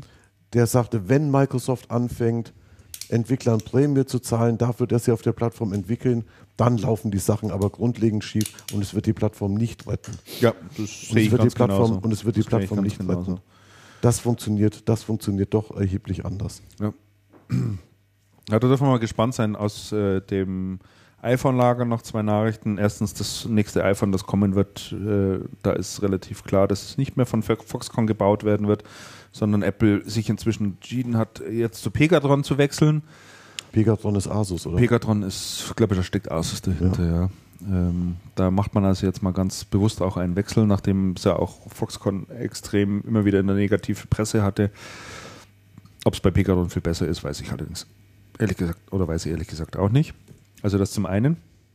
Und dann habt ihr sicherlich auch alle wie ich äh, am Montagabend letzter Woche die Apple WWDC live angeschaut. Ne? Ganz sicher nicht. Ganz sicher nicht. Also ich habe es jedenfalls getan. ja, dazu reicht in der Uckermark die, die, Bandbreite, die Bandbreite nicht, nicht exakt aus. Genau, also was gab es an interessanten Neuigkeiten? Äh, klar, iOS 7 wurde vorgestellt, das äh, nächste äh, die nächste Betriebssystemversion für die äh, iPads und iPhones und natürlich auch iPods. Ja, ich habe äh, mir dann sofort auch die erste Beta mal drauf, äh, drauf installiert. Ähm, hat mich jetzt ehrlich gesagt nicht vom Hocker gerissen, war noch ziemlich buggy und läuft auf meinem Gerät auch nur etwas ruckelig. Ich habe aber auch noch ein 4S. Jetzt ist die zweite Beta draußen, die soll schon deutlich besser sein. Also das sind wir mal ganz gespannt. Maverick Oh, wurde vorgestellt. Bitte? Da bin ich gespannt drauf. Maverick wurde dann in dem Zug noch vorgestellt, also nächste Generation von äh, dem Betriebssystem für die Desktops. Sehr ausgereift. Ich glaube, da dürfen sich alle drauf freuen, die Apple-Geräte haben. Dann haben sie vorgestellt den Mac Pro. Ganz interessantes Konzept. Gehe ich jetzt aber auch nicht näher drauf ein. Ja, und ähm, Hat sich die Einstellung zu Touch am, am, an der normalen Device eigentlich geändert bei Apple? wie meinst du das? Also Touch auf vertikal installierten Nein, gibt es nicht. gibt es nach wie vor Gibt es nicht. nach wie vor nicht. Nee. Ja. Halte ich auch nichts davon, ehrlich gesagt. Aber Also ich, ich setze das ein, Diskussion. zum Beispiel bei meinem Autoradio. ja, zwangsweise. Na, gern. Da kannst du ja keine, da kannst du ja nichts anderes machen. Nee, man, man, es gibt auch Knöpfe. Ich kann auch Knöpfe drücken oder ich kann auf dem Auch so rumtatschen. ja, ja, Ja, geht gut. beides. Und ich mache das so ganz normal. Mhm. Also für mich ist das. Puh. Mhm. Ja, und dann habe ich noch eins drunter geschrieben, nämlich äh, Fujitsu, das sollte ich vielleicht erwähnen. Ähm, nach den Informationen, die mir vorliegen, wird Fujitsu im nächsten Jahr Smartphones nach Deutschland bringen. Ah, Fujitsu Smartphones. Sie tun es derzeit in Frankreich schon. Genau, genau. Äh, dort Ja. äh, wird mit einigen Providern schon Tests gemacht, ist auch sozusagen der Testmarkt. Wenn es einigermaßen gut ausgeht, sozusagen, werden wir im nächsten Jahr auch äh, Smartphones von Gehe ich auch Fujitsu von aus. in Deutschland Gehe ich auch von aus. Interessant. Mhm. Weil Lenovo traut sich das ja noch nicht so richtig. Ne? Also, Die kommen neulich- aber auch 2014, ne? sagen ja, sie zumindest. Ja, sagen sie, ja. Ich habe neulich mal eins gesehen beim ähm, bei einem Fujitsu-Mitarbeiter. Hm. Mit dem hatten wir uns getroffen. Der hatte eins dabei. Gesagt, hey, schaut mal, was ich habe. Und das macht schon einen guten Eindruck. Das macht echt was her. Wirklich. Ja, also fand ich sehr ausgereift. Ähm, vom Design schick, wirklich gut. Tja, dann zum Systemausmarkt noch äh, eine, wie ich finde, ganz interessante Nachricht, äh, nämlich die Cancom hat in den USA äh, direkt in Palo Alto und dieses äh, der, Ja. der Firmensitz äh, von HP Ja. hat dort eine USA-Tochter gegründet. Äh, finde ich ganz interessant. Also äh, ich wusste auch vom äh, Klaus Meinmann, als wir dort bei ihm waren, hat er erzählt, dass, dass, äh, Dass seine Frau und, und, und die beiden Kinder im Moment auch gerade, glaube ich, ein halbes oder dreiviertel Jahr Ja. auch drüben sind und drüben leben, dort auch die Schule besuchen und so weiter. Ähm, und er war ja auch öfter da zugange und jetzt hat er da drüben mal eine Da USA-Tochter. hat er echt Geheimnis gequämmert. Der hat ja. da wirklich nichts rausgelassen. Aber waren die denn, waren die nicht in Florida? die sind in? Florida, die sind nicht in Kalifornien. Ich glaube in Florida. Die Familie selber Ja, in ist nicht, Florida. ja, ja, die sind ja, nicht in Kalifornien. Ja, ja. Aber er war mehrfach in Kalifornien. Ja. Konntest du auch bei Facebook auf, auf Kommt ihm Facebook, konnte sehen. man es auch sehen. Ja, ja. Und da hat er echt nichts rausgelassen. Stimmt, ja. Richtig. Gut, also äh, fand ich auch eine interessante Nachricht, wobei die, ähm, die wesentliche Aufgabe dieser neuen äh, Cancom-Dependance da ist ja wohl einfach näher an Puls der Zeit sozusagen Ja. äh, zu sein Also, und ja. dort Entwicklung frühzeitig mitzubekommen. Also ich, ich glaube, wenn du verstärkt in diese Richtung Cloud und, und App-Geschichten und so gehst, wie die Cancom ja sehr stark geht, Ja. dann, dann brauchst du irgendjemanden, der im Silicon Valley sitzt und der mitbekommt, was die coolen Kinder da treiben. Hm, ja. Also äh, sehe ich, sehe ich so. Ja. Und, das, und das ist schon erheblich schwer, weil es kommt ja, die Entwicklungen kommen sehr spät hier an. Und interessant ist, was da drüben debattiert wird. Also das ist Ja. sozusagen diese Cancom-Tochter in, in, in Palo Alto drüben, ist die Kai Diekmann der Cancom. Ja, gut. Die Frage ist, sehr schön formuliert, äh, Christian. Die Frage ist, muss man dafür sofort irgendwie eine Firma gründen oder reicht es nicht, wenn man da jemanden einfach hinsetzt oder so? Aber er hat es getan, vielleicht auch mit der Option, die haben ja wohl irgendein Produkt, irgendein Cloud-Produkt, wo sie halt prüfen, ob sie das vielleicht auch dort äh, an den Markt äh, bringen können. Oder Mal schauen. Aber jetzt im primär ist dort nicht die Absicht, äh, äh, Business zu generieren und Umsätze zu machen. Ja, ich denke schon auch, dass es irgendwie so ein Stück weit ein Sensor ist, um, um zu sehen, wie ist da drüben so die, die, nicht nur die Stimmung, sondern was, welche Produkte werden auch Ja, nachgefragt, genau. welche Lösungen werden Ja, auch ja. nachgefragt, was ist das für ein Geschäft und äh, Klaus Weinmann ist ja jemand, der sich für solche Themen sehr interessiert auch, an was, was, was, was kommt da Neues, was passiert da, ähm, sehr vorausschauend auch agiert und auch versucht, äh, möglichst rasch Trends, die sich festmachen und festsetzen, dann auch zu integrieren und zu versuchen, das bei der Cancom auch irgendwo mit einzubauen. Ne? Und das Also, ist schon sehr schlecht. schwierig, das von Deutschland aus irgendwie vernünftig, Ja, vernünftig mitzukriegen. Ja. Da musst du vor Ort sein und, und in den entsprechenden Kreisen verkehren und das ist schon was Ja, anderes. ja. Und das war und das war früher auch schon so. Das mit dem Kai Diekmann, das finde ich gut, aber wir müssten vielleicht dem einen oder anderen Hörer noch sagen, ist der Bildchefredakteur, Ja. der für ein halbes Jahr oder so äh, im Silicon Valley war, um sich dort äh, Aufzuladen. Ja, schlau zu machen, Ja. äh, was machen die äh, dort und dann mit Vollbart wieder zurückgekommen Genau. ist. Ja. Genau. Und, Und- Hemd über die Hose. Und Hemd über die Hose. Kein Gel mehr in den Haaren. äh, kaum noch wiederzuerkennen. Dann Wie, fast wie ein Hippie. Habt ihr, das, habt ihr das Interview mit ihm gelesen nach Es seiner gab, Rückkehr? Ja, jetzt gab ja verschiedene Interviews. Äh, Ich habe es gelesen in, Im Handelsblatt habe ich eins gelesen. ich habe auf irgend- irgendwo anders eins gelesen, aber schon interessant, was er da Ja, ja. jedenfalls gesagt hat. Die wollen ja Und jetzt Bezahlschranke machen und haben ja schon angefangen damit mit Bild Plus. Ja, ja, genau. Und da kommt aber sicherlich noch mehr und er hat gesagt, es wird der größte Umbau der Bild äh, im digitalen Bereich geben. Äh, Da hat er schon ziemlich konkrete Vorstellungen. Jetzt geht ja, glaube ich, der Zeitchefredakteur rüber. Richtig, das machen jetzt alle. um das Neuland Internet zu Neuland, betreten. Internet, Neuland, genau. genau. Jawohl, sehr gut. Um das Neuland zu betreten. Richtig. Wie lang machen wir das jetzt? Wer?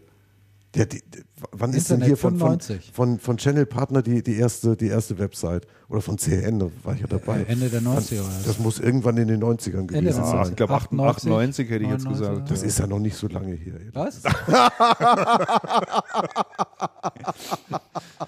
Da hatten wir Oder? in der Redaktion noch CompuServe-Adressen. Ja, CompuServe. Ja, ja, ja. Oh, CompuServe haben wir viel gemacht. CompuServe-Adressen Ja, und sind mit einem US Robotics super. High-Speed 14.4 14.4 Modem ins Internet gegangen. Oder mit dem Zeig Zu AOL natürlich. Oder nee, CompuServe war das dann. Sie Mann, Mann, Post. Mann, ey. Das war echt der Hammer. Bin ich schon drin? Ja, Ich genau. bin drin. Ja, und Das vielleicht noch doch- eine, eine, eine letzte Geschichte hier aus dem Bereich. Äh, na, jetzt waren wir gerade schon bei den Systemhäusern. Na, lassen wir es. Lassen wir es, lassen wir es, lassen es. Ja, Christian. dann schauen wir mal durch, so im Unternehmensbereich. Was haben wir denn da noch, was es äh, an interessanten Nachrichten gibt? Bitkom müssen wir darüber sprechen, dass es ein neues Präsidium gibt. Da ist jetzt eine Dame ein, eingezogen, habe ich gelesen. Nein. Doch. Doch. Ja, eine Ja, Dame. Die und Frau so Köderitz war doch schon drin, oder?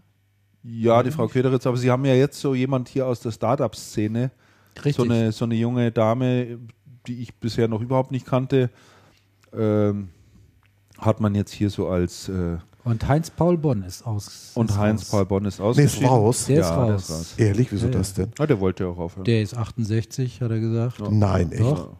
Ist der schon so alt? Der ist, ja, ja. Oh, das hätte ich nicht gedacht. Und Den hätte dafür ich ist- für erheblich jünger gehalten. Und dafür ist der Uli Dietz äh, reingekommen. Also, Mhm. ähm, wie heißt die Firma noch? Sag schnell. Ähm, G, G, GFT. GFT, G- richtig, ja. GFT? Ich glaube schon, ja. GFT, Ja, das ne? kann Da- gut sein. Richtig. Karlsruhe, wo die sitzen. Ne? Mhm. Uli Dietz. Ja, ich weiß schon, wie du, ja, ja, ich weiß, was du meinst. Also ich glaub- auch wieder ja, ja, ja, ja, ja, Mittelständler. ja. Das passt, das passt ja genau Das passt zum, ganz gut. zu dem, was die, Und was die das auch ganz Bonn gut, gemacht haben. weil der Uli Dietz ist auch jemand, der hat jetzt nicht so eine große Klappe wie der Heinz-Paul Bonn. Große Klappe, obwohl äh, positiv, Mhm. weil bei ihm würde ich sagen, äh, bei dem Bonn, große Klappe, viel dahinter. Ich weiß, Christian, du bist jetzt nicht so der große Fan von ihm. Ich finde Was hat sich mittlerweile geändert? Ja, doch. Ah, okay. der- Nachdem er dich ja einmal auf der Veranstaltung, einer unserer Veranstaltungen so angegangen hat, ne? Was ist das für ein scheiß Vortrag? Ehrlich? Echt? Das, ja, da hattest du irgendwie einen Vortrag gehalten über die Entwicklung der Systemhäuser oder so, auch irgendwie Ende der 90er. Mhm. Und da war Heinz-Paul Bonn im Publikum und er stand dann auf. Ich bin extra aus Köln hierher gekommen. Nein, ehrlich? Ehrlich? Dann, ja, der hat sich da aufgeführt. Ganz schlimm. Wir waren entsetzt und fassungslos. War das vor oder mal nach meinem Artikel über ihn? Hast, wann hast du einen Artikel über ihn geschrieben? Ich hatte mal über eine Vorstellung, äh, über, über, über eine Veranstaltung seinerseits nämlich berichtet. Ach so. Da, äh, im, Im Zusammenhang mit der GUS, Ja. GUS. ja, ja. Da war die Überschrift von mir, Setzen 6. Oh. Das, Da bin ich ihn ziemlich angegangen, weil ich Ah, das so eine, okay. so eine Scheißveranstaltung ja, das, fand. das, das weiß ich jetzt alle. äh, Weiß ich nicht. Also, Herr Bonn, falls Sie zuhören, wir sollten uns die Hände reichen. Also der Bonn, äh, Können wir vergessen. Ich, ich finde mittlerweile er, auch hat, er, hat gut. sich, er hat sich aber auch verändert. Er hat sich wirklich sagen. verändert. Ja, kann sein. Er hat sich, er hat sich wirklich Ja, verändert. Also er hat finde ich früher auch. schon Der hat früher manchmal schon aufs Met gehauen. Das war, das war Das macht so auf. IBM-Veranstaltungen. So, ach du meine Güte, ey. Ja, ja. Aber, Also- also- aber trotzdem, ich finde das da ist schon klasse, schon dass dieser unterwegs. kleine, er ist, als Person ist er klein und das Unternehmen, Gus ist jetzt auch keine Riesen, dass der aber trotzdem dieses Selbstbewusstsein hat und Standing und redet im Konzert schon der so. Großen mit. Das finde ich ganz, ganz wichtig auch, weil er ist eine Stimme, ein Vertreter des Mittelstandes, legt da auch immer viel Wert drauf Mhm. und es war auch eine wichtige Stimme des Mittelstandes in dem großen Bitkom, der ja nur von den großen Ja, ja, ja. äh, Unternehmen geprägt ist. Und äh, ich fand es zuerst schade, weil er hatte mir, ich hat, er hatte mir das vorher schon vor ein paar Monaten gesagt, dass er rausgeht und ich fragte dann, wer, wer ist denn der Nachfolger? Und er sagte, es wird keinen Nachfolger geben. Und dann fand ich das aber sehr schade, dass es da keinen Nachfolger gibt. Und dann habe ich aber jetzt gelesen, dass der Uli Dietz da reingeht. Das ist ja quasi dann doch wieder ein Nachfolger. Also der würde schon, die, der, der trägt das schon so weiter. und das der redet genau- auch nämlich Klartext, der, der Dietz. Also der hatte auch keine Angst. Wäre schön wäre es gewesen, wenn noch ein zweiter aus dem, wenn aus dem Handel noch jemand äh, dazugekommen wäre zur Bitkom. Ja, das wäre Ich glaub, da eine ist ja außer- Innovation. Das wäre echt mal eine Innovation. Ja. Aber die ist ja da wirklich unterrepräsentiert in meinen Augen. natürlich. Ist ja nur der ähm, äh, Dings drin, der ähm, Computer Center. Ja, der ist ja nicht mehr lange Handel. Aber der ist nicht mehr lange Handel, ich wollte es gerade sagen. Ja, insofern Der geht es ja jetzt zu angebracht. Cisco. Der geht zu Cisco. Oder ist schon bei Cisco, Mhm. ich weiß es gar nicht. Jawohl. Der Tja. Tussig. Der Tussig. Tussig, Oliver Tussig jetzt. ja, Genau. So, gibt's noch, seht ihr noch irgendwie ein Thema hier auf der Liste, wo ihr sagt, äh, sollten wir auf alle Fälle mal noch drüber sprechen? Ich glaube, HP haben wir schon viel drüber gesprochen. Der, der ähm, was, was ganz interessant ist, mal zu vermelden. Vermelden, das mag ich auch mal so gerne. Zu vermelden. Wir vermelden. Ähm, Vermeldung. wir vermelden, dass der ähm, Ex-Leo-Geschäftsführer Thorsten Duffner Mhm. jetzt tatsächlich wegen Bilanzbetrug verurteilt worden ist. Er geht in Berufung. Ähm, ich hatte das völlig aus den Augen verloren, das, Ich auch, ehrlich die, gesagt, ganze, ja. die ganze Geschichte. Das ist ja vor Jahren gewesen. Da war, Vier Jahre, glaube ich, ja, ja. Ah, das muss schon länger her sein, Christian. Da war der Duffner Geschäftsführer bei Leo Computer. Leo. Mhm. Leo Computer ist im Familienbesitz in, ähm, in Offenburg ist das ja. Ja. Ist im Familienbesitz. Es gehört zu der Gruppe auch noch ähm, Leitwerk. Das ist, eine, ähm, das ist ein Systemhaus. Die gerade im Übrigen äh, zugekauft haben, nämlich. Oh, das habe ich nicht mitgekriegt. Und zwar die Connect-Gruppe. Verdammt, ich war zu lang im Urlaub. Mhm. Also ich war nur zwei Wochen weg. Die haben die Connect-Gruppe gekauft. Ja. Ja, das ist interessant. Und, ähm, und es gab ein totales Zerwürfnis dann zwischen Duffner und der, und Funke heißen die, glaube ich, die, die Inhaber. Ein totales Zerwürfnis und unheimlich viel schmutzige Wäsche, die gewaschen wurde. Und dann verlief das so im Sande. Und jetzt ist eben das Urteil rausgekommen, ähm, dass Duffner wegen, ähm, wegen Bilanzbetrug verurteilt wurde. Ich habe den Thorsten Duffner jetzt ehrlich gesagt lange nicht mehr, lange nicht mehr gesehen. Die Leo Computer hatte einen erheblich guten Ruf damals. Und das, ähm, und es müssen dann Unregelmäßigkeiten gewesen sein bei Lagerbewertung. Ist das, das Urteil schon rechtskräftig? Es wird, nee, ist noch nicht rechtskräftig. Weil dann Ist noch nicht rechtskräftig. darfst du den Namen eigentlich gar nicht nennen, Andreas. Ja, Thorsten D., Ex-Geschäftsführer von. Leo Computer, ist, ähm, ist, ähm, ist recht eindeutig. Sie haben auf jeden Fall haben sie beide, weiß sie haben jeder. beide Berufung eingelegt. Ja. Sie haben beide Berufung eingelegt. Ich habe ihn schon lange nicht mehr getroffen. Ich auch Ist so ein nicht. bisschen äh, still geworden. sehen tatsächlich immer nur so on Facebook, ist er noch recht aktiv, Ja. schreibt da immer ein bisschen was, aber gesehen jetzt irgendwo habe ich ihn auch schon ganz lange nicht mehr. Hat Smartbook gemacht. Ich weiß aber gar nicht, was er, was er jetzt treibt im Moment. Weiß ich auch nicht, keine Ahnung. Ja, es hat sich noch etwas getan im Bereich 3D-Drucker, fand ich auch mal ganz interessant. Dort hat das Unternehmen Stratasys ähm, äh, das Unternehmen MakerBot äh, übernommen. Also da gibt es jetzt auch schon die erste die ersten Übernahmen und die ersten Konsolidierungen, aber nicht aus dem äh, nicht aus dem Glauben heraus, dass dieser Markt nicht funktioniert. Der funktioniert sogar sehr sehr gut und geht steil aufwärts und da versuchen sich natürlich einige jetzt auch in Szene zu setzen, so eben auch das Unternehmen Stratasys. Tja, finde ich interessant. Ah, wie findet ihr eigentlich das Thema äh, Kabel Deutschland? Interessant, oder? Das Vodafone da jetzt auf den Plan kommt äh, und Kabel Deutschland kaufen will. und Kabel Deutschland kaufen will für die Summe von 10,7 Milliarden. die Das ist schon ein ganz ordentlicher Betrag, die oder? Vodafones haben doch gerade erst so riesen Verluste gemeldet.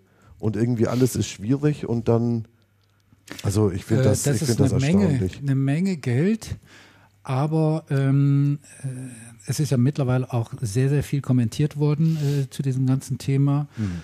Und äh, es ist wohl dennoch günstiger, wie wenn Vodafone die Infrastruktur Selber selber legt. Mhm. aufbauen müsste. Also Ja, es liegt ja alles. Also Ja? die, die Kabel Deutschland ist gut aufgestellt, da Ja. gibt es Ja. überhaupt gar nichts zu nörgeln. Ja, wirklich, ja. Stimmt. Aber Denke es ist schon, es ist schon irre. Ich meine, wo liegt jetzt der Kurs von Kabel Deutschland? Liegt der nicht schon irgendwie in der Größe von 80, 85 äh, Euro oder so? Die sind äh, vor ein, zwei Jahren an die Börse gegangen, da waren sie für 35. Also schon nicht schlecht, wenn man damals gekauft hatte. Da ist ja immer noch der Adrian von, Von Hammerstein. Von Hammerstein. Ja, Echt? Äh, Hier CEO. ex, ja, ex ja. Siemens, ähm, Ex- äh, Fujitsu Ja. Siemens. Richtig, Genau. genau. Adrian Ach, das- der ist schon lange da. Der ist schon lang schon dort. ja. sehr lange da. Ja. Ja, die Szene verfolge ich nicht so richtig. Die haben ein bisschen aus den Augen verloren.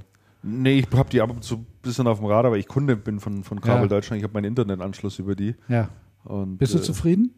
Ich bin im Großen und Ganzen zufrieden, ja. Mhm. Also ähm, ich bin sogar überlegen, ob ich jetzt nochmal ein bisschen schnellere äh, Leitung da nehme von denen. Mhm. Das Problem ist, ich wohne in der Straße im allerletzten Haus und da ist dann meistens schon, da bleibt immer nicht mehr so viel übrig Da dann. kommen keine 100 Megabit Nee, mehr da an. kommen leider keine bloß 100 noch, Megabit bloß noch mehr an. 50 Megabit an. Ich habe jetzt 32 eben, das normale Standard, aber auch die kriege ich nicht. Mhm. Also von daher weiß ich jetzt auch nicht, ob es was bringen würde. Nee, ich habe ehrlich gesagt, das, Pro- das Problem ist bei mir eigentlich nicht die Downloadgeschwindigkeit, da reichen mir die 32. Bei mir ist das Problem die Uploadgeschwindigkeit. Also Ach, mit, diesem, mit dieser Podcasterei, Wenn du, wenn du da musst du ja jedes Mal hier ordentlich. Gigabyteweise das Zeug dann auf dem, per FTP hochschicken auf den Server. Und das dauert dann halt mal drei Stunden, bis das Zeug da hochgeladen ist. Ja, ja. das ist ätzend. Und das ist halt wirklich furchtbar. Das ist halt so, so ekelhaft asynchron alles. Ja. Das ist ein bisschen schade. Ja, genau. So, ja. Ich glaube, dann sind wir soweit auch durch, oder? Wir haben über ziemlich viel geredet. Ach ja, Adobe eigentlich? fand ich ganz interessant. Das sollten wir vielleicht auch noch kurz erwähnen. Da hatten wir, glaube ich, im letzten oder vorletzten haben drüber drüber gesprochen. Oder letzten, Im letzten. Wo, der- wo der Jörg auch dabei war. Adobe Genau. hat ja ähm, angekündigt, seine ganzen Produkte oder hat bereits seine, einen Großteil seiner ganzen Produkte in, in, in die Cloud verlagert und haben ja auch gesagt, wir wissen, dass äh, wir dadurch ähm, in den nächsten Quartalen äh, Umsatzeinbrüche haben werden. Ist ja alles mit einkalkuliert. Sehr mutiger Schritt, wie ich finde. Haben wir uns Ja, ja, aber ja, ja, ausführlicher absolut, darüber genau. unterhalten, kann man nachhören in, äh, in der letzten Ausgabe. Jetzt gab es das erste Quartalsergebnis und äh, der Umsatz ist also um 10% nur geschrumpft. Man hat weitaus mehr größeren Einbruch erwartet. Und ähm, so was man an Zahlen liest und was Adobe jetzt auch an Zahlen rausgibt, wird das Thema doch wesentlich besser angenommen als gedacht. Interessant. Finde ich wirklich Interessant. interessant. Aber ich war da erstaunt, als ich das gelesen hatte, weil ähm, Adobe hatte doch erst angekündigt, das tun zu wollen. Die sind Nee, nee, mittendrin. die sind schon Nein, die sind mittendrin. mittendrin. Ja, ja. Die, haben, die haben noch nicht umgestellt ähm, die Großkundengeschichte. Mhm. Also die, die Enterprise, das, das, geht so, das geht so schrittchenweise. Mhm. Der erste Schritt war Privatkunden. Das ist schon länger durch. Schon länger durch. Das zweite war dann so diese mittleren Geschichten. Das ist inzwischen durch. Und zum Herbst kommt die Großkundengeschichten durch. Und das wird dann nochmal richtig spannend. Mhm. Und ich glaube, dann geht es nochmal richtig ins Eingemachte, wobei es ja auch so ist, dass dir, sie versuchen ja den Effekt dadurch zu minimieren oder abzumildern, dass du im Moment schon Cash upfront bezahlst für die, für die nächsten Monate. Also Ja. das, was du, das, was sie delivern, ist eigentlich was anderes, als was du bezahlst. Und da ist, und da dämpft es etwas, wobei irgendwann, irgendwann wird es da, wird's da schon rappeln. Aber 10%, 10 Prozent nur Wird's- ist, wird's. ist, äh, ist, schon, ist schon ordentlich. Das kann man schon lassen. Ja, es wird rumpeln, das ist klar. Aber wie gesagt, Und sie haben es Er- einkalkuliert. und vom Ergebnis, jetzt muss ich mal reinschauen, wie sind sie denn vom Ergebnis? äh, weiß ich jetzt gar nicht, habe ich gar nicht angeschaut. Warte mal, ich, hab, ich bin gerade drin im Quartal.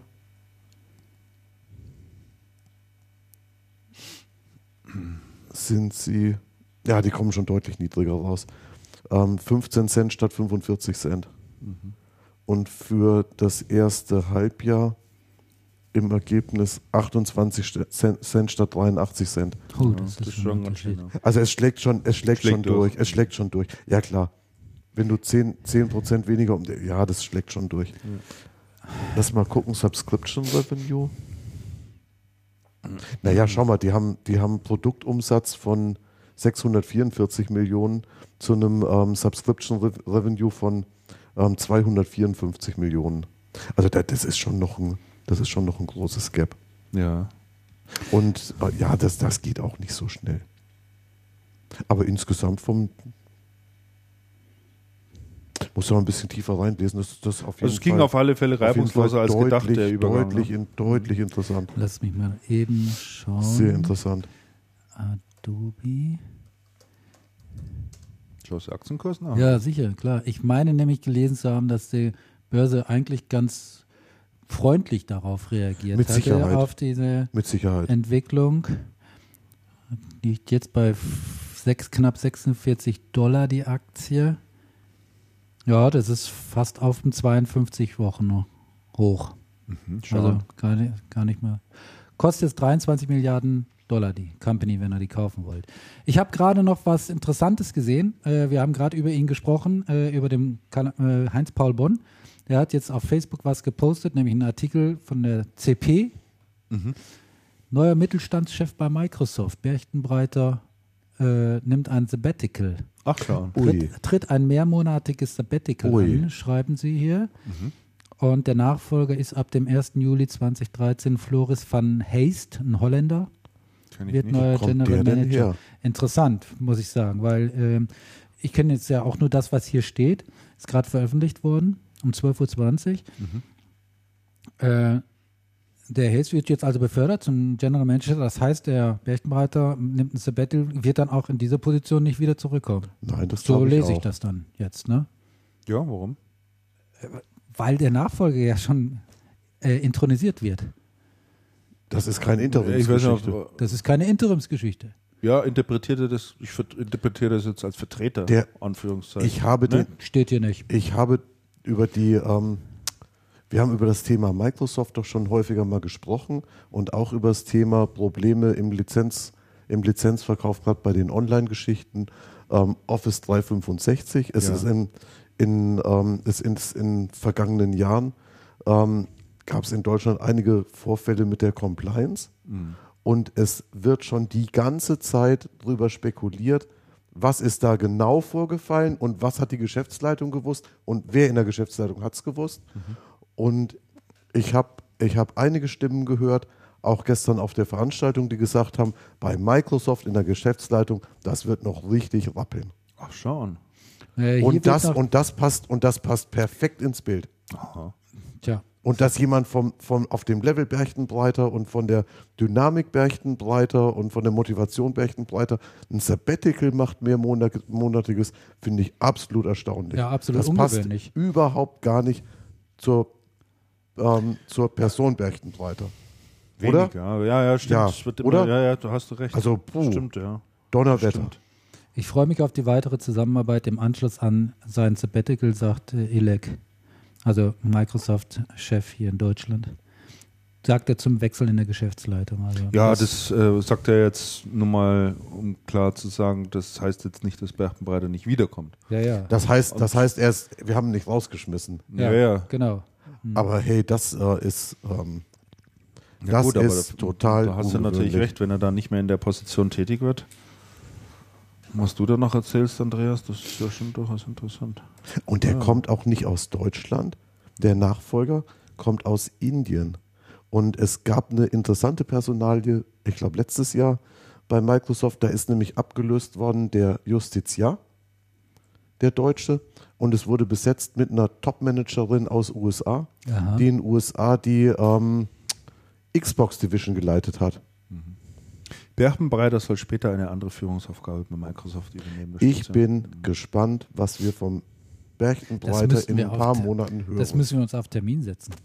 ja, ja, ja. Sonst vergessen wir das wieder. Ja, Ne? ja. Auf Termin setzen, jawohl. Okay. Gut. Tja. Noch eine spannende Nachricht zum Schluss, gell? Ich probiere jetzt, ich probier jetzt mal was aus. Tja, dann würde ich sagen, äh, kommen wir zu unseren Picks in dieser Woche. Ja. Damian, magst du anfangen? Ja, ich äh, fange an. Ich habe heute mal wieder einen Buchtipp für euch. Mhm. Ihr wisst, äh, ich bin dem Sport sehr verbunden. Das ist ein wichtiger Bestandteil meines Lebens. Mhm. Und lese jetzt gerade ein Buch, was äh, mir auf jeder Seite sagt, dass ich nicht ganz sauber ticke. das Buch äh, ist von einem Holländer, einem, einem Psychologen, Midas Deckers heißt der. Und es heißt der Midas? Gesund- Midas. Midas. Der heißt echt Ja, Midas. der heißt Midas. M-I-D-A-S. Ist in Holland ein sehr bekannter äh, äh, Psychiater. Das Gesu der Gesundheitswahn vom Glück des Unsportlichseins. Das hört sich super an. Ist auch schon ein paar Jahre, ein paar Jahre älter. Äh, ich bin jetzt noch auf den ersten Seiten. Äh, es ist grandios geschrieben, also sehr amüsant zu lesen, muss ich sagen. Und er fasst jetzt das Thema Sport von einer ganz anderen Seite an. Ihr seid alle krank, die ihr ständig durch den Wald Ja. rum, rumrast, oder wie? krank, bescheuert Ja. und äh, irgendwie, äh, man könnte sich das Leben ja so schön machen und, und ihr Wenn hechelt man sich nicht ständig bewegen ja, muss. genau. äh, aber auf eine sehr, sehr intelligente Art und Weise äh, geschrieben und wie gesagt auch sehr amüsant. Und äh, man sollte es, gerade wenn man selber viel äh, Sport macht und gerne Sport macht, auch mit dem nötigen Humor und mit dem Abstand halt lesen. Es ist einfach eine Meinung von jemandem und ich finde das immer toll, auch mal eine gänzlich äh, andere Position kennenzulernen. Und das Buch ist relativ dick, aber es macht mir auf jeder Seite Spaß, es zu lesen. Ich lese das derzeit viel im Bett, äh, so am Abend äh, vorm Einschlafen. Und ich finde das richtig, richtig gut. Hat bisher aber meine Einstellung zum Sport, zur sportlichen Tätigkeit Überhaupt noch nicht. Noch nicht Kein- geändert. Du bist ja auch erst auf den ersten Seiten da. Stimmt, hast du recht, Ne? ja. Ich halte euch auf dem Laufenden, wenn es euch interessiert.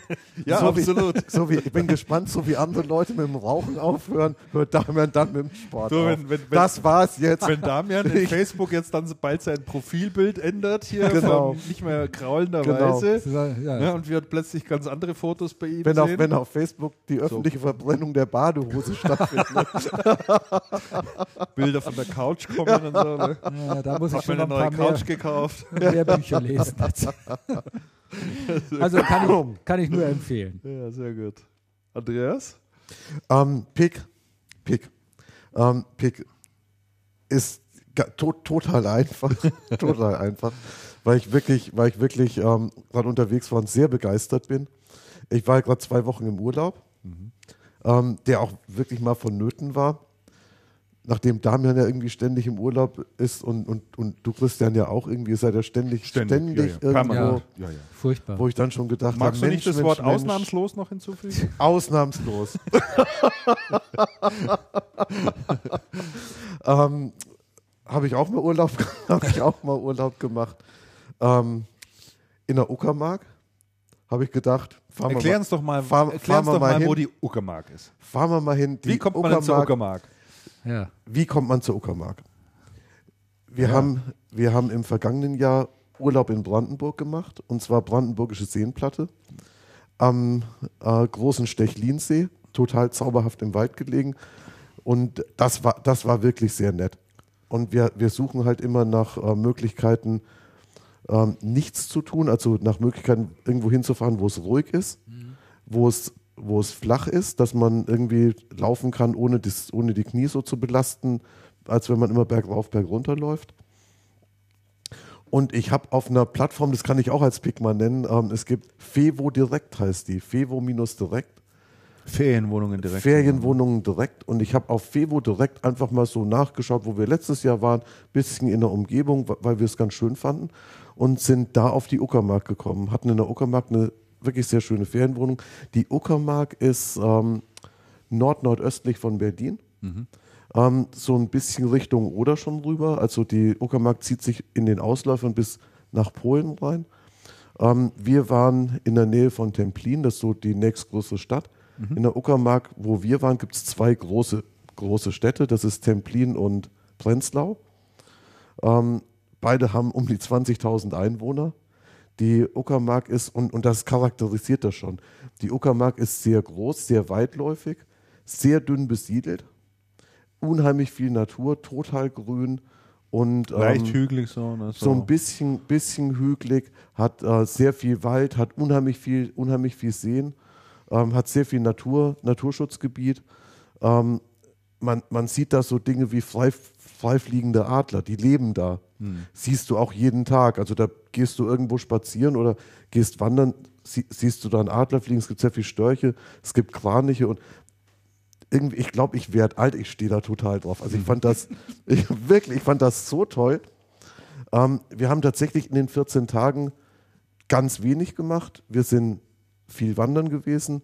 Wir waren so gut wie jeden Tag im See baden. Wir hatten natürlich tolles Wetter, hatten eine Ferienwohnung mit großem Garten, wo man grillen konnte.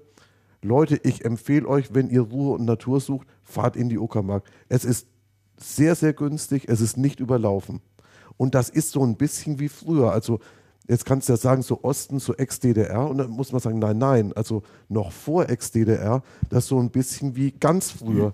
Die Straßen in dem, in dem Teil, in dem wir waren, ähm, die Landstraßen sind da zum Großteil nicht geteert. Die gehen Kopfsteinpflaster und Kopfsteinpflaster nicht, wie man das hier kennt, Mhm. mit diesen Runden, sondern das sind so Wackersteine vom Feld. Also das ist, das ist schon richtig rumpelig. Und was man dann auch sagen muss, ich wusste das gar nicht mehr. Ich habe mich dann daran erinnert, wo ich, wo ich Kind war in Franken, da war es zum Teil dann auch so, Mhm. damals, wo sehr wenig geteert war. Eine geteerte Straße verändert die, ähm, verändert tatsächlich die Gemeinde, Die durch die die geht. Nein, die, Geme die, die, die Reisegeschwindigkeit war ja interessant, weil das Navi zeigte mir an, für ganz wenig Kilometer eine exorbitante Zeit und dann plötzlich hörte die Straße auf. Dachte, hey, jetzt, jetzt weiß ich, warum der, warum der 50 Kilometer Umweg fahren wollte. Das verändert die, ähm, den Charakter eines Dorfs total. Wenn die Straße, wenn die Straße rumpelig ist, dann ist das Dorf viel offener, weil die Leute sich nicht mit Zäunen und hohen Hecken und Mauern abschotten müssen, weil natürlich viel weniger los ist. Ja, uns verlangsamt alles einfach. Ne? Es verlangsamt, es verlangsamt dramatisch. Das ist doch die Heimat unserer Bundeskanzlerin. Es ne? ist die Heimat unserer Bundeskanzlerin. Wir Merkt haben dann da irgendwas davon? Wir, ja, absolut. Merkst du an jeder Ecke. Nein, merkst du nicht an jeder Ecke. Also du, das Einzige, wo man es gemerkt hat, ist in Templin, weil da war dann nachzulesen, in Templin in der Kirche ist also ihr Vater ähm, Pfarrer gewesen und da und da kommen die und da kommen die irgendwie her. Ähm, was man natürlich auch sagen muss, für uns war das toll, aber tatsächlich ist es so, ähm, man bekommt doch auch mal einen Eindruck davon, was Landflucht eigentlich bedeutet. Wenn man, wenn man dort unterwegs ist. Und wir haben dann immer halt auf Wikipedia mal nachgeschaut, die Orte, die es da gibt. Und selbst die kleinen sind, sind erfasst, also man kann da sehr viel nachlesen. Die Einwohnerzahlen in sämtlichen Orten sind stark fallend und auch langfristig fallend. Also die ähm, Prenzlau zum Beispiel, wo zurzeit die Bundesgartenschau, nee, die Landesgartenschau, die Landesgartenschau ähm, stattfindet, hat, ich glaube, im Moment noch 25.000 Einwohner, soll aber runtergehen auf 17 über die nächsten Jahre. Also ist schon echt dramatisch und man sieht dann auch in Dörfern Schulgebäude leer stehen und Boah, heftig. es ist irre. Auf der anderen Seite haben dann unsere Vermieter auch gesagt, hier ist so viel Natur, weil hier so wenig Leute wohnen. Und was man, was man übrigens dort auch noch sieht, ist diese Großagrarstrukturen, die es hier überhaupt nicht gibt. Das heißt, da gibt es tatsächlich landwirtschaftliche Betriebe in der Nachfolge der, ähm, der Kombinate. ehemaligen ähm, Nein, nicht Kombinate, wie nennt man sie? LPG, Ja, LPG, LPG, ja. ähm, mit 2.000 bis 3.000 Hektar, die die bewirtschaften. Also wenn man sich das da anschaut, wenn du hier so ein, so ein Stück Land hast, das sind dann 27 Felder und ein Wald und ein Fluss geht durch. Und dort ist das dann eine Riesenfläche, da steht ein kleines Wäldchen dazwischen und irgendwo geht der Fluss durch und irgendwo steht noch ein Baum und man hat über drei Hügelketten wirklich dann ein Rapsfeld. Einfeld. ah, Wahnsinn. Wobei ich bin hier gerade tatsächlich in der Wikipedia drin, Andreas, und äh, da ist ein sehr schönes Panoramafoto, was wohl so, das ist jetzt hier das Uckertal, was wohl immer so stellvertretend so diese Uckermark ähm, auch darstellt. Da muss ich sagen, was ich da total klasse finde, äh, ist A, dass du in dieser Landschaft dein Auge einfach unheimlich weit schweifen lassen kannst und dann da Es ist- äh, es ist so diese super. ganzen Es Seen da irgend, super, ja. irgendwo siehst und das, Absolut. und dass diese Landschaft aber trotz alledem offensichtlich nicht im groben Stil von der hiesigen in Westdeutschland durchgeführten Flurbereinigung. Ähm, also äh, sie sieht hier zumindest so aus, immer die wieder so kleine Wäldchen dazwischen, Ja, ja, ja. Ecken und und, und, und Bau- Baumreihen und so weiter. Äh, es schaut jetzt nicht so aufgeräumt aus. So Also es, es war zu DDR-Zeiten deutlich aufgeräumter. Ähm, seit, die, seit die DDR ähm, nicht mehr existiert, und sich die Landwirtschaft etwas geändert hat, Ja. ist das auch wieder deutlich diverser geworden. Und es ist halt, es steht halt wahnsinnig viel unter Naturschutz. Ähm, und Sehr da, fruchtbar dann. und da gibt's auch, und da gibt's dann auch so wirklich ähm, Waldstücke, wo wirklich gar nichts mehr gemacht wird, also wo auch dann überhaupt nicht mehr bewirtschaftet wird. Urwald. Urwald, Urwald. Und das ist, und das ist schon toll. Und das ist, und das ist schon so eine Geschichte, die, ähm, die da auf dem Vormarsch ist. Wo, wobei manche landwirtschaftlichen Flächen sind so brachial groß, also da wird, da wird dir dann schon Angst. Da denkst du, also wir gehen hier an so einem Feld entlang, da, da wächst so Zeug und irgendwo auf an, irgendwo anders sind wir doch auch schon mal. Und das ist dann ein Feld und das ist und das halt zwei Kilometer breit und Wahnsinn. viele Kilometer lang und da, das was kennst du hier gar nicht. Das war halt der Versuch der DDR-Landwirtschaft damals die Russen nachzumachen. Da wurde dann alles untergepflügt. Also die Uckermark muss früher noch sehr viel diverser gewesen sein und es geht dahin wieder zurück.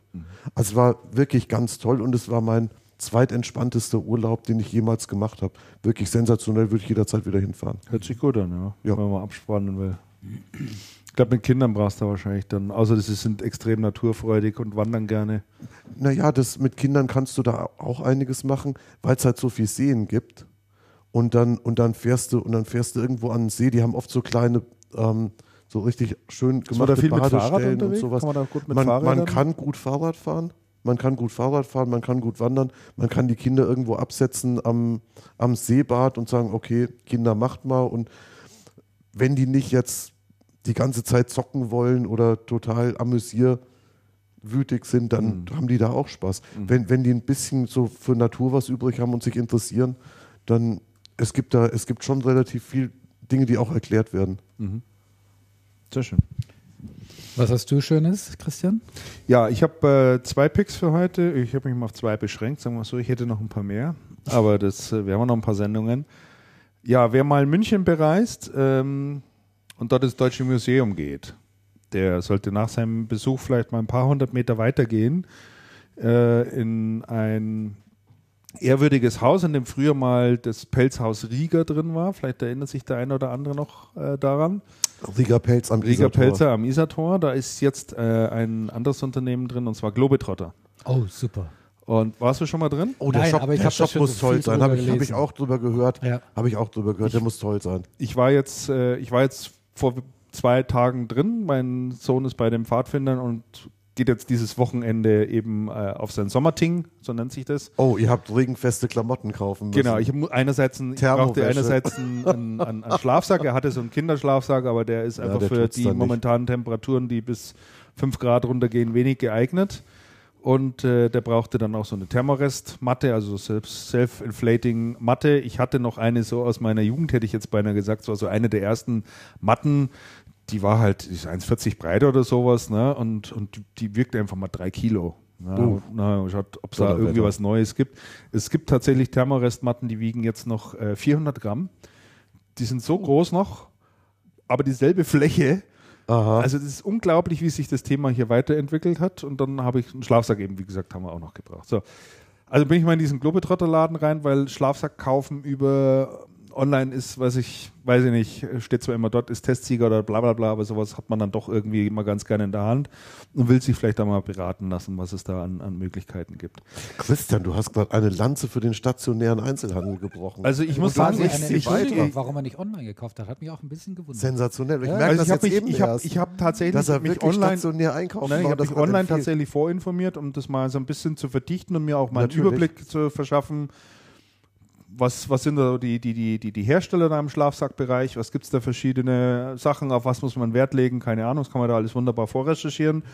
Aber bin dann in diesen Globetrotter-Laden, ich bin dort rein und mir ist echt die Kinnlade runtergefallen. Wieso? Dieser Laden ist sensationell aufgemacht. Sensationell. Das ist ein Laden, in dem könnte ich den ganzen Tag drin verbringen. Da siehst du mal, was, na, da siehst du mal, was Erlebnis-Shopping ausmachen kann. Ja. Du gehst dort rein und da, da sind einfach solche, solche Welten aufgebaut für Bergsteiger, für Mountain, äh, Mountainbike-Fahrer, für Kletterer, für you name it, völlig egal. Die Leute, die gerne spazieren gehen, die wandern, was weiß ich. Alles Outdoor. ne? Alles Outdoor, alles, was du haben willst. Das ist nichts, was es dort nicht gibt. Die haben eine Klimakammer da drin, äh, wo du reingehen kannst. Äh, wo du Schnee, Schneesturm machen kannst, wo du es ganz kalt machen kannst, wo du Wind machen kannst, kannst das Zeug ausprobieren. Die haben unten einen großen Teich drin, wo du Kanu fahren kannst, wo du Kanus paddeln kannst, wo du deine Schuhe ausprobieren kannst, etc. pp. Alles immer so kleine Inseln. Eine absolut erstklassige Beratung, muss ich sagen. Der Typ, bei dem wir den Schlafsack gekauft haben, hat sich zwei Stunden Zeit genommen. Hui. Echt für Matte und Schlafsack. Wie viel Umsatz hat der dann mit dir gemacht? 180 Euro plus Mathe, die auch nochmal 102, ja, 300 Euro, Ah, ja. gute 300 Euro. Mhm. Aber erstklassige Beratung. Wirklich und faire Beratung. Du hast nicht den Eindruck gehabt, der will dir irgendwie etwas andrehen, sondern war, hat sich sehr darüber informiert, wie ist der konkrete Fall gelagert, hat dann verschiedene Alternativen vorgestellt. Also Stark. kann ich echt empfehlen. Ah, das finde ich super, weil ähm, ich wollte schon seit längerer Zeit mal in so einen Laden rein, in Globetrotter, weil ich hatte ein Interview mal vor einiger Zeit gelesen mit dem Deutschland-Geschäftsführer. Ich glaube, es war in der Vivo. Und äh, der hatte dann auch eben beschrieben, so wie du es jetzt auch getan hast, was da so stattfindet. Und er sagte dann auch, wir könnten auch Eintritt nehmen Ja. von den Leuten, Ja. weil der Andrang äh, ist so groß äh, da. Und das Wahnsinn. wollte ich mir unbedingt mal ansehen. Also ich war jetzt unter der Woche drin, äh, äh, gegen die Mittagszeit. Und ähm, ich habe dann unten schon gesehen, der Kassenbereich, das sind, glaube ich, 30 Kassen nebeneinander. Hui. Echt? Ja, und da haben wir gedacht, oh, am, glaub, am Wochenende ist da ziemlich die Hölle los. Also richtig mit Zugangssystem zu den Kassen schon. Also das, Ach, das ist da so, so, so ein Geschlängel, dass du, wo du dann rein musst und dann verteilt sich das wieder mit so einem Ein- und Ausgangssystem. Da haben wir schon gedacht, also die sind schon auf größere Kundenzahlen dort äh, vorbereitet. Also wenn du da hingehst, damit empfehle ich dir, das mal unter der Woche ja, zu Auf jeden machen. Fall. Irgendwann auch nicht zu spät am Abend Ja.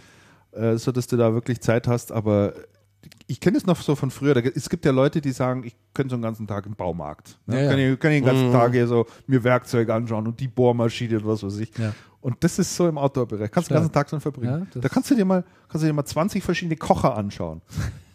Petro Petroleumlampen oder, oder Lampen überhaupt. Was gibt's da so im Moment? Ja? Mhm.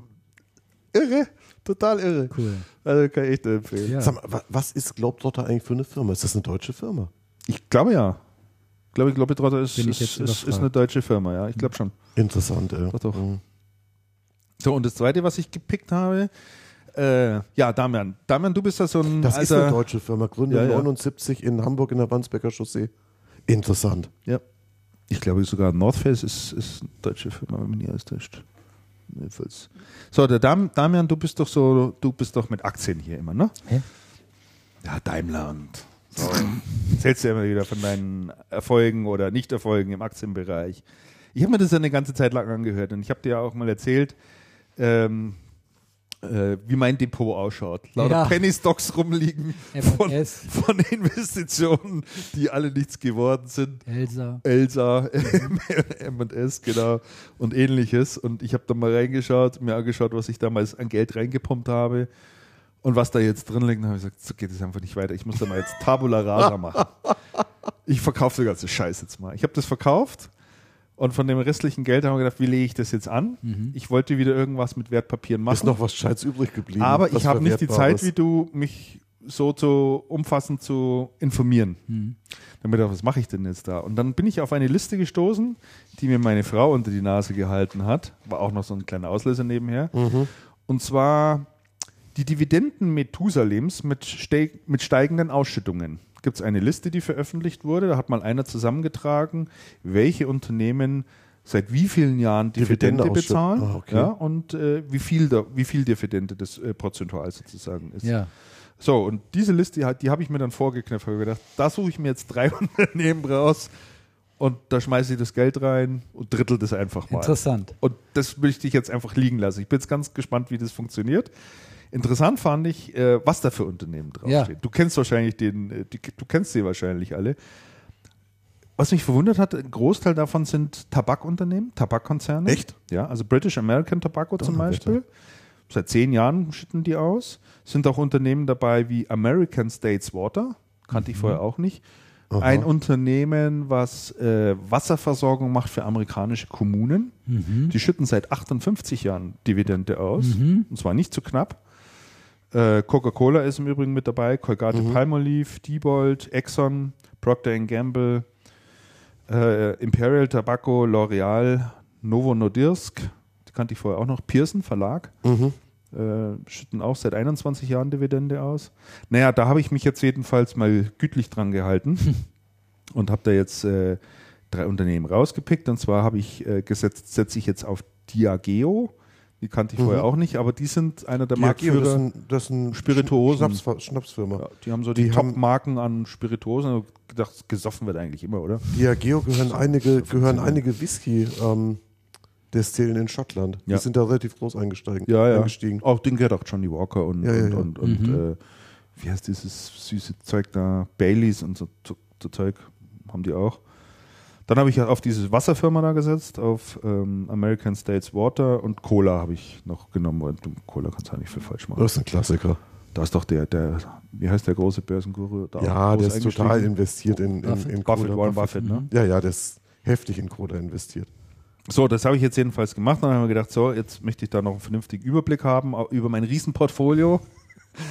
Und habe geschaut, wo kann man denn mal so schön ein Portfolio abbilden, das dann auch optisch ansprechend ist und du schnell auch einen Überblick hast. Mhm. Da kann ich wiederum dann noch die Webseite empfehlen, Finanzen 100. Mhm. weiß nicht, ob du die kennst. Mhm. Lässt sich sehr einfach mal so sein Wertpapierdepot äh, reinschmeißen und ist extrem hübsch aufbereitet. Sehr, sehr übersichtlich Mhm. und äh, kann man da gut, äh, gut verfolgen.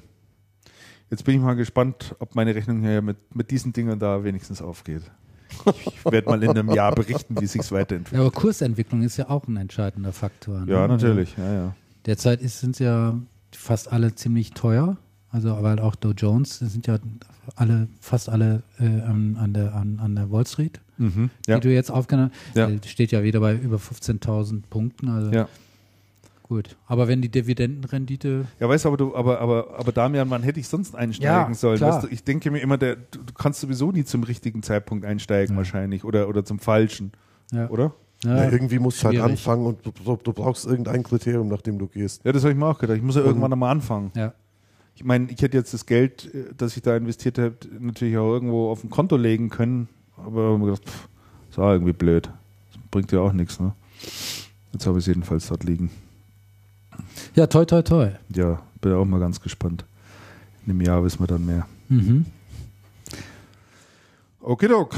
Ja, dann sind wir auch am Ende der heutigen Sendung. Wir hoffen, ihr, ihr hattet wieder gut Unterhaltung Ja. und hat euch Spaß gemacht. Wenn dem so ist, dann wäre es wirklich ganz toll für euch, wenn ihr Channelpartner, äh, Channelpartner sage ich jetzt, Channelcast äh, unterstützt. Äh, dazu gibt es mehrere Möglichkeiten.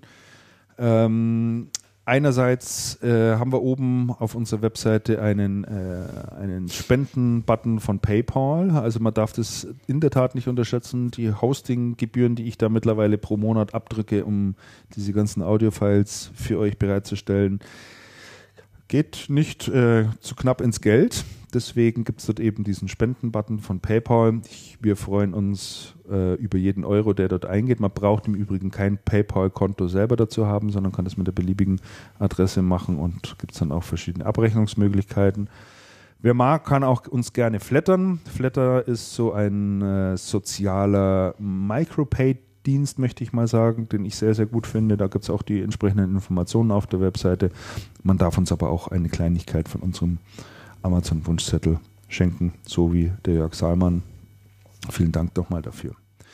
Ja, das war's dann zur heutigen Sendung und wir verabschieden uns. Bis zum nächsten Mal. Genau. Hörertreffen sollten wir irgendwann mal Bis machen. bald. Hörertreffen Finde ich, könnten ne? wir wieder eins Könnten wir mal machen. machen. Nach unseren Urlauben. genau, nach unseren Urlaub. Nach euren allfälligen Ausnahms wir ausnahmslos. Genau. Ja, ja, genau. Ausnahmslos. Ja, ausnahmslos. Dann verabschieden wir uns. Bis zum nächsten Mal. Macht's es gut. Bleibt Bis dahin. Servus miteinander. Ciao. Tschüss. Tschüss.